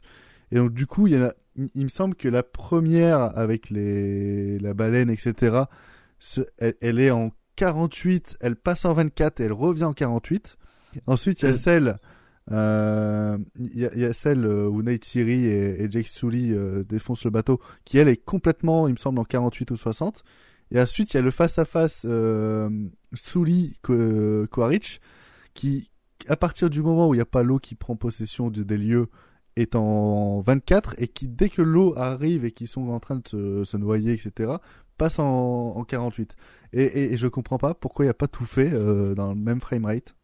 Vraiment je comprends pas. Parce que c'est à ce moment là que comme tu disais dans la partie 3 où tu as le plus de, de lag de, de, de bugs de connexion. C'est- vrai que en, en l'ayant revu, là, ça m'a beaucoup plus euh, marqué, alors que la première fois que je l'ai vu, le HFR, mais rien à foutre, hein. j'étais vraiment Mais- dans l'univers et j'en faisais pas attention. Alors, euh, je sais pas si je peux euh, Vas-y, vas-y. par- partir dans une autre direction pour le débat, mais est-ce que du coup, ce film-là, vous l'avez senti comme une véritable révolution? Oui. Est-ce Oui. que c'est la révolution tant attendue? Bah, Bah, oui. Rien que pour les visuels de, de sous-marins, ça n'a jamais été fait comme ça. C'est D'un point de vue euh, esthétique, euh, c'est une révolution, ouais. Alors, d'un point de vue. Surtout qu'en Mais plus, esth- esthétique seulement. surtout que, surtout que, non, mais surtout en plus Bah, que c'est une oui, mais c'est de la modélisation euh, visuelle, quoi. Donc euh, Non. ça n'a jamais été fait. de Mais cette je façon, voulais quoi. dire surtout que c'est déjà une révolution par rapport au premier parce que dans, dans ce film-là, on a beaucoup plus de scènes de nuit. Euh, ce qui était euh, et ce qui expliquait James Cameron, c'est que dans le premier, il y en avait qu'une, c'est la découverte de Jack Sully euh, en terre hostile la nuit. Euh, mais qui a été très compliquée et très coûteuse à faire parce qu'en fait, euh, bah, ils savaient pas gérer la motion capture euh, de nuit. c'est pour ça que par exemple dans le King Kong de Peter Jackson, etc., il y a très peu de scènes de nuit et, euh, Et- bah, et- et- etc. Et dans cette euh, dans, dans cette suite, il y a beaucoup plus de scènes de nuit. Ils ont ils, ils- limite ils forcent avec les clips et tout des trucs comme ça pour en foutre une euh, pendant toute une scène d'action finale. Euh, et euh, il y a aussi euh, eu un nouveau traitement de la 3D, ce qui fait que la nouvelle technologie 3D, déjà, elle fait moins mal au crâne. Peu importe si vous êtes dans la technologie passive ou active, elle fait beaucoup moins mal au crâne et en même temps, elle est beaucoup plus légère et immersive, je trouve, qu'à l'époque. Euh, où la 3D était encore euh, exploitée au cinéma. Euh, Oui, et puis la, la performance capture est, est améliorée. Enfin, je dirais que les, les, les visages, euh, on apprécie beaucoup plus les, les nuances euh, et, et, et la- le jeu en fait des, des comédiens qui, euh, moi, m'a beaucoup plus saisi en fait dans les moments d'émotion où j'avais, je, je, ne, je ne faisais plus la différence que c'était un, un, truc créé par ordinateur quoi. Si j'avais les vraies émotions sur le visage, point barre, c'était terminé quoi. Donc euh, ça, c'était vraiment beaucoup plus impressionnant, si je trouve. Je suis vraiment d'accord sans être d'accord. Euh, y a, pour- euh, moi, résumer Avatar 2 revient à dire que Avatar 2 est un très grand film euh, d'un point de vue technologique. Euh, au sein de la saga, ça sera un grand film. Mais je pense que c'est avant tout un film de transition. Que ce soit d'un point de, du point de vue de la saga, du, du point de vue de ce que ça raconte, des personnages, etc. On est dans une transition de Quaritch qui passe du grand méchant à quelque chose d'autre. De Jake qui va passer du chef de famille à sa relation avec son fils qui était pourtant pas aimé. C'est plein de- d'éléments de transition qui vont venir apporter à la saga ce film. Et je, je pense sincèrement qu'il ne se suffira pas à lui-même à la sortie de Avatar 3. Alors, alors, Moi, alors, je, je- attends, att- euh, je, je finis, je finis. Et notamment d'un point de vue technologique. Par exemple, l'utilisation du HFR, c'est très bien. Mais ju- justement, le fait qu'il soit variable, c'est une période de transition. Avatar 3, j'espère que ça sera pas variable. Je, euh, sincèrement, j'aurais du mal à, à voir le film en me disant HFR variable. Fixette. c'est pas le problème qu'il soit variable hein, pour moi. hein. C'est le juste euh, savoir comment tu l'utilises hein, cette variation. Voilà, voilà. Avatar 2, pour moi, c'est plus ce test de quand est-ce que je peux l'utiliser et quand est-ce que ouais. je peux m'en passer. On est dans une forme d'expérimentation et pareil pour cet univers-là. Avatar 2, c'est ce film de transition vers la suite de la saga. Euh, et je trouve ça vraiment très intéressant euh, vis-à-vis de James Cameron et notamment de sa de, de sa mise en scène. On en a très peu parlé, mais d'un point de vue de mise en scène, il y a beaucoup de zoom à l'intérieur de l'image. On est dans une scène d'action, on est du point de vue par exemple de Neytiri qui est à l'arc, qui va viser euh, le, le cockpit d'un hélicoptère, la flèche part, hop, ça zoome sur le cockpit de l'hélicoptère. C'est un rendu purement ciné, euh, cinématique plus que cinématographique. Et où est la limite et comment est-ce qu'on arrive à transformer ce rendu cinématique qui peut s'apparenter à du jeu vidéo, à l'animation, d'un point de vue cinématographique? On teste plein de choses. C'est ça qui est passionnant avec ce film. On teste un milliard de choses. Maintenant, comment est-ce qu'on remet en pratique tout ça après? Ouais, après, je, je vois ce que tu veux dire sur le côté film de transition. Néanmoins, d'un point de vue narratif, il y a certes, on en a parlé. quoi. Ouais, on en a parlé. Il y a certes des petits trucs euh, qui sont posés là et que tu sais qui seront encore plus développés plus tard. Et peut-être que avec Avatar 3, on se dira, ben, du coup, les deux films sont indissociables l'un de l'autre, et- etc. Ils se complètent parfaitement, possible. Mais je trouve quand même que euh, l'histoire d'Avatar 2, euh, de A à Z, elle se tient toute seule. Ouais, c'est pas, c'est pas Angel, quoi. Ouais, ouais, t'es t'es pas laissé à la fin en mode ah ben il me faut la suite parce que là c'est pas assez en fait. C'est Je- ça. Ouais, non, ça, Oui. ça. C'est- ne, je comprends ce que tu veux C'est dire. c'est un peu ce que ce qu'est euh, la première trilogie Star Wars, quoi. C'est-à-dire que chaque film, tu peux les regarder Mm. indépendamment, ils se suffisent à eux-mêmes, mais on te laisse des graines pour avoir une suite euh, et, et espérer Ouais. avoir quelque chose, quoi. Et c'est- Même dans Retour vers le futur. Hein. Oui, même dans Retour vers le futur, même dans Le Seigneur des Anneaux, par exemple. Enfin, c'est comme ça qu'on connaît les grandes sagas. C'est Sauf le Hobbit.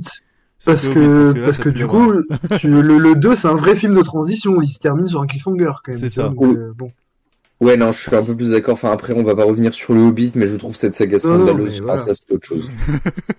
Non mais est-ce que vous réalisez que la transition la plus dure qui sera à faire, ce sera celle du spectateur avec le prochain blockbuster qui est Ant-Man 3 Ah putain, mais c'est. Oh, Non, mais Là, ça, ce sera difficile. D'accord. D'ailleurs, on en a, on en a pas parlé, mais les yeux, hein. Mais le Black Panther 2, c'est Avatar 2 version Wish, hein. un peu. Je suis certain- tu, vois, tu vois les scènes solo tu vois les scènes dans, oui. dans Black Panther 2 par rapport Non, à mais- Avatar un mois Mais plus Black tard. Panther 2 Oh, la a, a- pris 10 ans dans la gueule avec la sortie Ah, de mais- Avatar 2. Hein, c'est... En un Ah oui. mois, en un mois, il a pris 10 ans dans la gueule, ouais. Ah non, c'est Oh. clair. Moi, je m'en souviens même plus. Hein. Je l'ai vu. euh, Je crois que deux jours après, je m'en souvenais plus déjà. Non, mais c'est. Qu'est-ce que tu disais, Arnaud? Je disais, oui, je t'ai ju- je disais que j'étais d'accord, c'est tout. Ah non, mais c'est. C'est incroyable à quel point. euh, tous- les. En fait, vous prenez pratiquement toutes les bandes annonces de blockbusters qui sortent en 2023, c'est-à-dire Ant-Man, Shazam, euh, The Flash, euh, Galaxy 3 et tout, comme ça, ils, ils prennent tous déjà 10 ans dans la gueule. Je sais pas comment. Il faut en fait des films comme Mission Impossible ou Top Gun Maverick pour rester euh, euh, dans la même euh, dans la même Ouais, vibe de parce- blockbuster. Parce qu'ils ont beaucoup d'effets pratiques, C'est donc ça. ils gèrent mieux leur truc, quoi. C'est ça. Mais euh, en, en- en gros, si tu veux faire un film de blockbuster à, effets spéciaux, tu demandes à Spielberg, Miller ou Cameron. Sinon, le reste du temps, tu fais des effets pratiques et tu demandes à Tom Cruise, quoi. Euh, c'est- ouais. Ou Snyder, je dis ça, je dis rien. Oui, Snyder, ça vieillit. Ouh, c'est un autre débat ça. Snyder, ça vieillit débat. pas de 10 ans, ça vieillit de 2 ans. C'est c'est tout. Euh, Voilà, Snyder fait des choses relatives. Je dis pas ça parce que je suis un fanboy de Snyder, mais un peu, mais un peu, mais un peu. nous, nous divagons. Euh, Est-ce que quelqu'un a quelque chose à rajouter sur Avatar 2 ou alors on peut conclure sur le fait que euh, ce film est extraordinaire euh... Ouais, mais justement, moi, je, je sais pas, euh, vous, je fais une petite ouverture, bam, comme en français, mais euh, moi, j'ai peur que ce film ne me marque pas. En fait, on est arrivé à un point où, alors, c'est certainement ce qui a été fait de plus marquant au cinéma, mais comme on parlait du jeu vidéo, bah, je vois déjà ça avec le jeu vidéo dans, en quelque sorte. Je veux dire, les, les détails sur les visages, euh, les grandes cinématiques, etc. Donc, je vais pas dire que j'ai déjà vu, parce que c'est faux. C'est inédit ce qu'on s'est tapé, qu'on s'est mangé dans la gueule. hmm. Mais j'ai peur que dans quelques mois, pas je vois mieux, mais que j'y pense plus. Alors, juste, on Bah. parle toujours de César de la nouvelle planète des singes. Et Oui. Pourtant, on disait Oui. tous à la sortie du film, ce film nous marquera pas. C'est vrai, Ah, c'est vrai. Et après- Non, mais, mais tu vois ce que je veux dire? Me marquer Je- en tant que grand film, ouais. comme, comme a su le faire un Star Wars, tu vois ce que je, tu vois, que ça me fasse partie de moi, tu vois. Que je Ah, grandisse bah, avec, euh, j'espère que ça va me faire ça. Oui, après, c'est- Avatar, ça fait partie de moi. Donc, euh, après, c'est chacun, euh, chacun son. Ch- ch- Chacun a son propre rapport avec le ça. film. Je sais que moi, même si c'est pas non plus euh, le film qui m'aura le plus euh, bouleversé euh, cette année, euh, n'empêche que, comme je le disais tout à l'heure, en fait, l'histoire euh, m'a tellement passionné que même si les effets spéciaux avaient été moins bons, j'aurais kiffé autant en fait. Donc le film, il va me marquer avec son aspect technique, mais aussi avec ce qu'il raconte au final. Ouais, on Donc, a- on a- euh, a- j'ai pas peur de. On- a un apport émotionnel en fait avec Jake Sully, Nate Thierry ou même euh, Quaritch J'ai- maintenant. Et, et, les en larmes. Hein. Ouais, non, mais c'est ça. en fait, Voilà. on, a, on a une émotion qui, qui est en train de se créer autour de ces personnages qui fait que si l'émotion reste la même et, et- et devient exponentielle avec les suites, peut donner à une conclusion qui, euh, qui va nous marquer. Et justement, la saga après va nous marquer comme Star Wars a marqué après des générations. Avatar 2 a servi à nous attacher, surtout. Maintenant, on est attaché à cette famille. On était déjà attaché à Jake et à Neytiri, mais là, on est attaché à la famille. Qu'est-ce que ça va être, la suite? Ah oui, non, mais euh, imaginons euh, dans le 5, etc., on a un membre très important de la famille comme Jake ou Neytiri qui, qui décède, euh, j'imagine même pas. Et, et- et connaissant Cameron, il peut les faire tuer d'une manière complètement dégueulasse. Donc, J'ai euh, tellement envie, et je suis désolé, j'ai tellement envie que Jake meure et que Neytiri devienne cette espèce de Terminator increvable et qu'elle bute tout le monde. Ça serait fou, mais alors fou Il y a moyen qu'elle le devienne quoi qu'il arrive. hein. Ah oui, non, mais de toute façon, pour Je moi, dis elle va, ça, elle- Ah, elle va conna- le devenir. Connaissant le monsieur, c'est très fort possible. Hein. Ah oui, non, mais... euh, Voilà, ça va devenir une Sigourney Weaver dans Alien, quoi. Euh, ce, serait- ce serait incroyable. Gros lance-flamme, euh, vas-y, c'est parti. Ah, J'avoue Euh, que euh, un petit passage horrifique dans, dans Avatar, ce serait pas de refus. Alors, alors, Ouais. attends, attends, justement, euh, euh, j'ai été revoir le film cet après-midi, il y avait une gamine de 6-7 ans à côté de moi. La gamine de 6-7 ans, elle a flippé à plusieurs moments. et, il y a des limites, et des fois il y a des jumpscares, euh, il y en a 3-4 dans le film. C'est vrai, Euh, 3-4 dans le film, je l'ai vu sursauter. Euh... Ah, euh, notamment la petite scène sous-marine, un peu dans de la mer, là? Ah oui, bah Ouais, déjà, oui. pour moi c'est c'est très euh, très dans de la mer, euh, et en Mm. plus c'est une Ah, très scène de requin quoi. Ça ça m'a fait penser au monde de Nemo, mais c'est peut-être parce que je suis Ah putain, c'est vrai. fan Non, Pixar. non, c'est vrai, c'est vrai, c'est vrai. Mais c'est vrai, putain, c'est totalement fou. Incroyable, ça, voilà. Ah, mais Bruce le Mais requin, quand- hein, les gars. Mais voilà, le, le film est ultra référencé de partout, que ce soit de l'animation, de, de, de la grand, du grand cinéma qu'on connaît, que je trouve ça fou que Cameron ait eu réussi à faire un film autant référencé et en même temps autant neuf à l'œil. C'est des références digérées, quoi. C'est des motifs qu'il reprend euh, par-ci par-là, même de son cinéma. Voilà, l'exploration sous-marine, Abyss, euh, le naufrage, Titanic. euh, Et parce que c'est fait intelligemment, voilà. euh, voilà. On parlait de Black Panther, mais Black Panther, c'est juste du euh, co- comment est-ce qu'on fait d'un point de vue purement pratique et logique cet effet-là? Là, c'est comment est-ce que je fais pour donner à mon spectateur cette sensation-là, tout en ingurgitant tout ce qu'il a bouffé en cinéma depuis des années. Oui, c'est de la, de Surtout la que- référence pour nous faire théoriser comme on est en train de le faire depuis une heure et demie. Parce qu'on Et surtout que Voilà. ce, ce film-là, c'est pas non plus un, un film d'horreur, enfin un film d'horreur ou d'auteur ou de thriller psychologique. Enfin, c'est c'est ce qui devrait être la base. euh, Non, mais c'est ce qui devrait être la base d'un. Non, mais je veux dire un, un truc intimiste quoi. C'est ce qui devrait être la base du blockbuster. Mais ce qu'on voit avec les Black Panther, etc., c'est c'est tellement de la sous-merde, c'est tellement horrible ce qu'on nous fait manger que quand on voit ça, on se dit c'est exceptionnel. Mais pour moi, ça devrait être juste la norme quoi. De Je suis d'accord avec toi, totalement. d'avoir je suis une bonne qualité comme ça, ça devrait être logique et normal. Mais bon, on est on est plus dans les années 80 où on se mangeait des Mad Max, euh, Star Wars. euh. Malheureusement.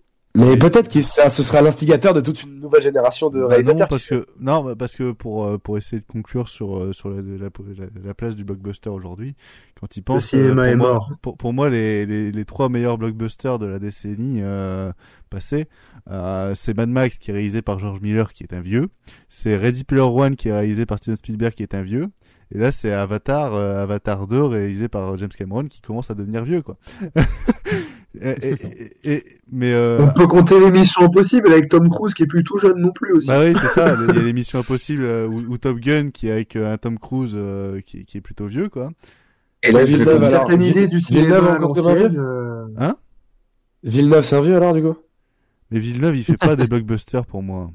Bah, Villeneuve, Dune, c'est euh, plus artistique quand même. il en Je trouve fait- ça un peu plus artistique. Dune, Dune, c'est quand même un blockbuster. Je suis désolé, mais non, Dune, c'est pas pour Mais moi. le- Pour moi, c'est vendu comme un blockbuster, mais c'est pas un blockbuster. C'est un blockbuster d'auteur. Dans, dans, dans ces cas-là, Blade Runner, Blade Runner de Ridley Scott, c'est un blockbuster. Ah non, ok, d'accord. Non, mais Ok, je suis tourné comme désolé. ça. Ouais, mais ton- ton- en fait, non, mais dans pour- Dune, t'as la logique de suite qui est quand même inhérente au, au film de saga. Donc, tu vois, ça, ça rentre quand même dans le côté Hmm. blockbuster. Je veux dire, t'as, le, t'as l'idée que on a la partie 1, on attend la deuxième, et tout le monde va aller voir la deuxième, tu vois. dans l'idée du blockbuster, celui qu'on a dé- débattu quand on a parlé par exemple des Dents de la Mer de Steven Spielberg, etc. Dans l'idée du blockbuster, c'est un film capable de réunir, euh, capable de réunir un très large public, un public qui euh, va au cinéma euh, pour euh, être diverti, ressentir des émotions, pour pour voir un film qui est fait pour engendrer de l'argent et euh, attirer le plus de public. Et je suis désolé. Bah, il a pas gagné d'argent, Dune Dans non, Dune non, aussi, hein. att- attendez, attendez, j'allais justement le dire. Mais je suis désolé, mais quand tu, tu fais un film sur Dune, qui est de Frank Herbert, un des, un, un des, euh, un des romans Oui, de, c'est un de science-fiction. sujet un peu de niche. Voilà. Oui, mais. En fait, tu, en fait, Dune de Mais- Frank Herbert, c'est quelque chose qui, euh, mais oui, mais euh, Oui, mais c'est vendu comme un, un gros space opéra euh, d'aventure euh, qui, qui peut attirer potentiellement tout le monde. c'est Après, vendu. tu adhères au Alors, ça l'est univers, pas. Mais oui, mais Alors, mais je, pense, je pense que c'est le cas, honnêtement. bah, un peu, un peu. on Alors messieurs, messieurs, on, on divague. on on peut divague, dire on divague. des Dents de la Mer, hein, qui est pas. Parce que les Dents de la Mer en soi, c'est pas le film le plus familial non plus à, le- à- à la base. Bah, Alors, on, on divague, mais juste pour clore le, essayer de revenir sur notre intrigue originale là Et et, euh, clore aussi. le débat et conclure et, et faire parler les rageux, euh, faut rajouter dans votre liste là Zack Snyder avec Batman vs Superman en version longue. Voilà, je dis ça, je dis rien. A la Snyder Cut aussi, quand Oui. même. Oui, la Snyder. Ouais, mais la Ah, oui. Snyder Cut c'est à partir de 2020. Voilà. Non, mais je parle de décennies des vrai. dernières années. euh. Oui. Ah oui, là pour le coup, euh, les Snyder, c'est des films d'auteur, hein, putain. Bah, c'est c'est des Euh, films d'auteur, mais un film d'auteur, en fait, c'est juste un film qui reflète l'esprit de son euh, de, de son euh, réalisateur et scénariste. Oui, bien sûr, mais Oui, oui. enfin Zack Snyder, c'est quand même exacerbé au plus haut point, quoi. Ah, mais Lucie Ouais. Glubesson, C'est un autre débat, mais- désolé, mais euh, Ah Lucie, bah bien sûr. Ah bah c'est sûr, ça n'a rien à voir. Michael Bay est un auteur. Euh, je tiens à le rappeler. Oui. Euh, Et en vrai, Valérie, euh, Valérian était un bon blockbuster. On en reparlera un jour. Bon, Ah, ça, désolé, je pourrais pas être d'accord. et il y a des navis dans Valériante. Euh, euh, bref, on va conclure sur euh, sur Avatar 2 de James Cameron, euh, qui est encore et toujours en salle et qui, je pense, va perdurer comme euh, perdure un Top Gun Maverick au cinéma, c'est-à-dire qu'on le retrouve encore Ah en ben. Petite note de conclusion, justement, parce que les chiffres sont tombés aujourd'hui. Ah bah, plus de 2 700 000 entrées en, en France euh, pour sa première semaine, ce qui est quasiment 100 000 entrées de plus que le premier Avatar. Donc, euh, petit bisou à tous les Nostradamus qui, qui ont dit pendant euh, des années voire, euh, et, et des mois que Avatar n'intéressait plus personne et que ça allait flopper. Ah ouais, non, mais rappelons que le premier Avatar, c'est plus de 12 ou 13 millions d'entrées en France euh, en, en, en 2009 et que, euh, bah, on- comme je le dis, je pense qu'il va perdurer au cinéma jusque février et mars. Et comme euh, Disney sont peut-être des couillons à sortir leurs films directement sur Disney+, au moins eux, contrairement à Warner avec leur Fablesman ou des trucs comme ça, euh, et ben ils ne sortent pas leur film un mois en VOD après et ils vont protéger, je pense, le film de la VOD, de Disney+, etc. euh, pendant des Mm. mois pour éviter que ça fuite et justement battre le record de, de Endgame, ce qu'on souhaite tous. Euh, J'espère. euh, et retrouver Cameron dans un top 3 au box-office euh, avec Et de Titanic. toute façon, euh, le premier Avatar, il est toujours numéro 1. Il le a, il le a premier Avatar est Endgame, hein. toujours numéro 1, il y a Endgame après et après c'est Titanic. Euh, ce qui Mm. fait que avec la sortie de la ressortie de Titanic au cinéma en février et la sortie de Avatar Ah oui. 2 euh, ici, on peut se taper un top 3 box office James Cameron, ce que ce qui me déplairait pas. Euh, C'est totalement mérité même. et ce qui serait complètement mérité. Euh, au revoir les frères Russo. Euh, bref, On les emmerde. Point. concluons euh, revoir, cet épisode euh, qui était euh, fort sympathique avec un débat euh, qui a duré plus que prévu. Hein. Euh, De base, l'épisode devait durer une heure. Euh, un mot à dire peut-être Arnaud parce que Arnaud euh, a écouté l'épisode de podcast en direct. Qu'est-ce que tu as pensé de, de l'épisode?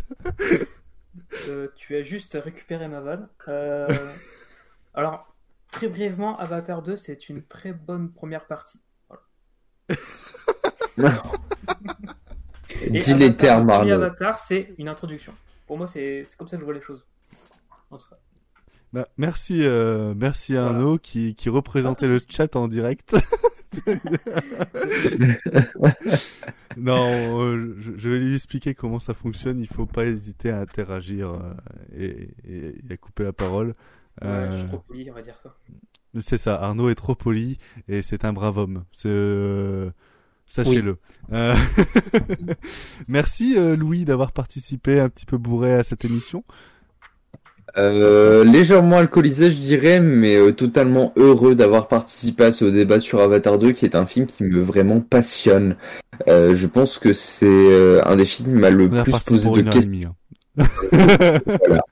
Non, je, finirai là-dessus. Ça m'a juste posé beaucoup de questions, euh, ce film, et, euh, et ravi d'avoir pu débattre de ces questions avec vous. Avec plaisir. Merci Vince d'être encore et toujours euh, présent. Euh, Ah bah, fidèle au poste. Hein.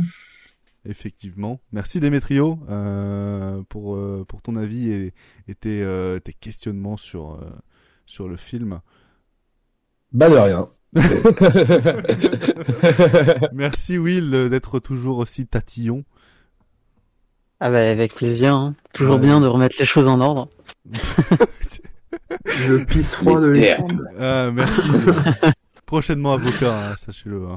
Euh, Possiblement, on va espérer. euh, Il, il va défendre au- des au podcast. tu vois. Ah bah en tout cas, je vais pas défendre euh, Victor Bonnefoy. hein. Oh là là. Oh Cassons-nous, cassons-nous. Euh, je disais merci Arnaud d'avoir participé. Euh... Bah de rien. Bref, c'était. J'ai j'ai peu parlé, mais j'ai amené des, des petits sujets de discussion intéressants, on va dire. C'est vrai, c'est vrai. Tu as réussi à toucher euh, là où on n'y allait pas, euh, où on n'allait pas nous confronter. Euh, vous êtes euh, Monsieur Maillard, comme dans Apprendre ou à laisser. Euh, vous êtes là, vous regardez. La vieille rêve. Non, non, c'est bon, c'est bon. Allez, next, fin d'épisode. Barrez-vous. À bientôt. Salut.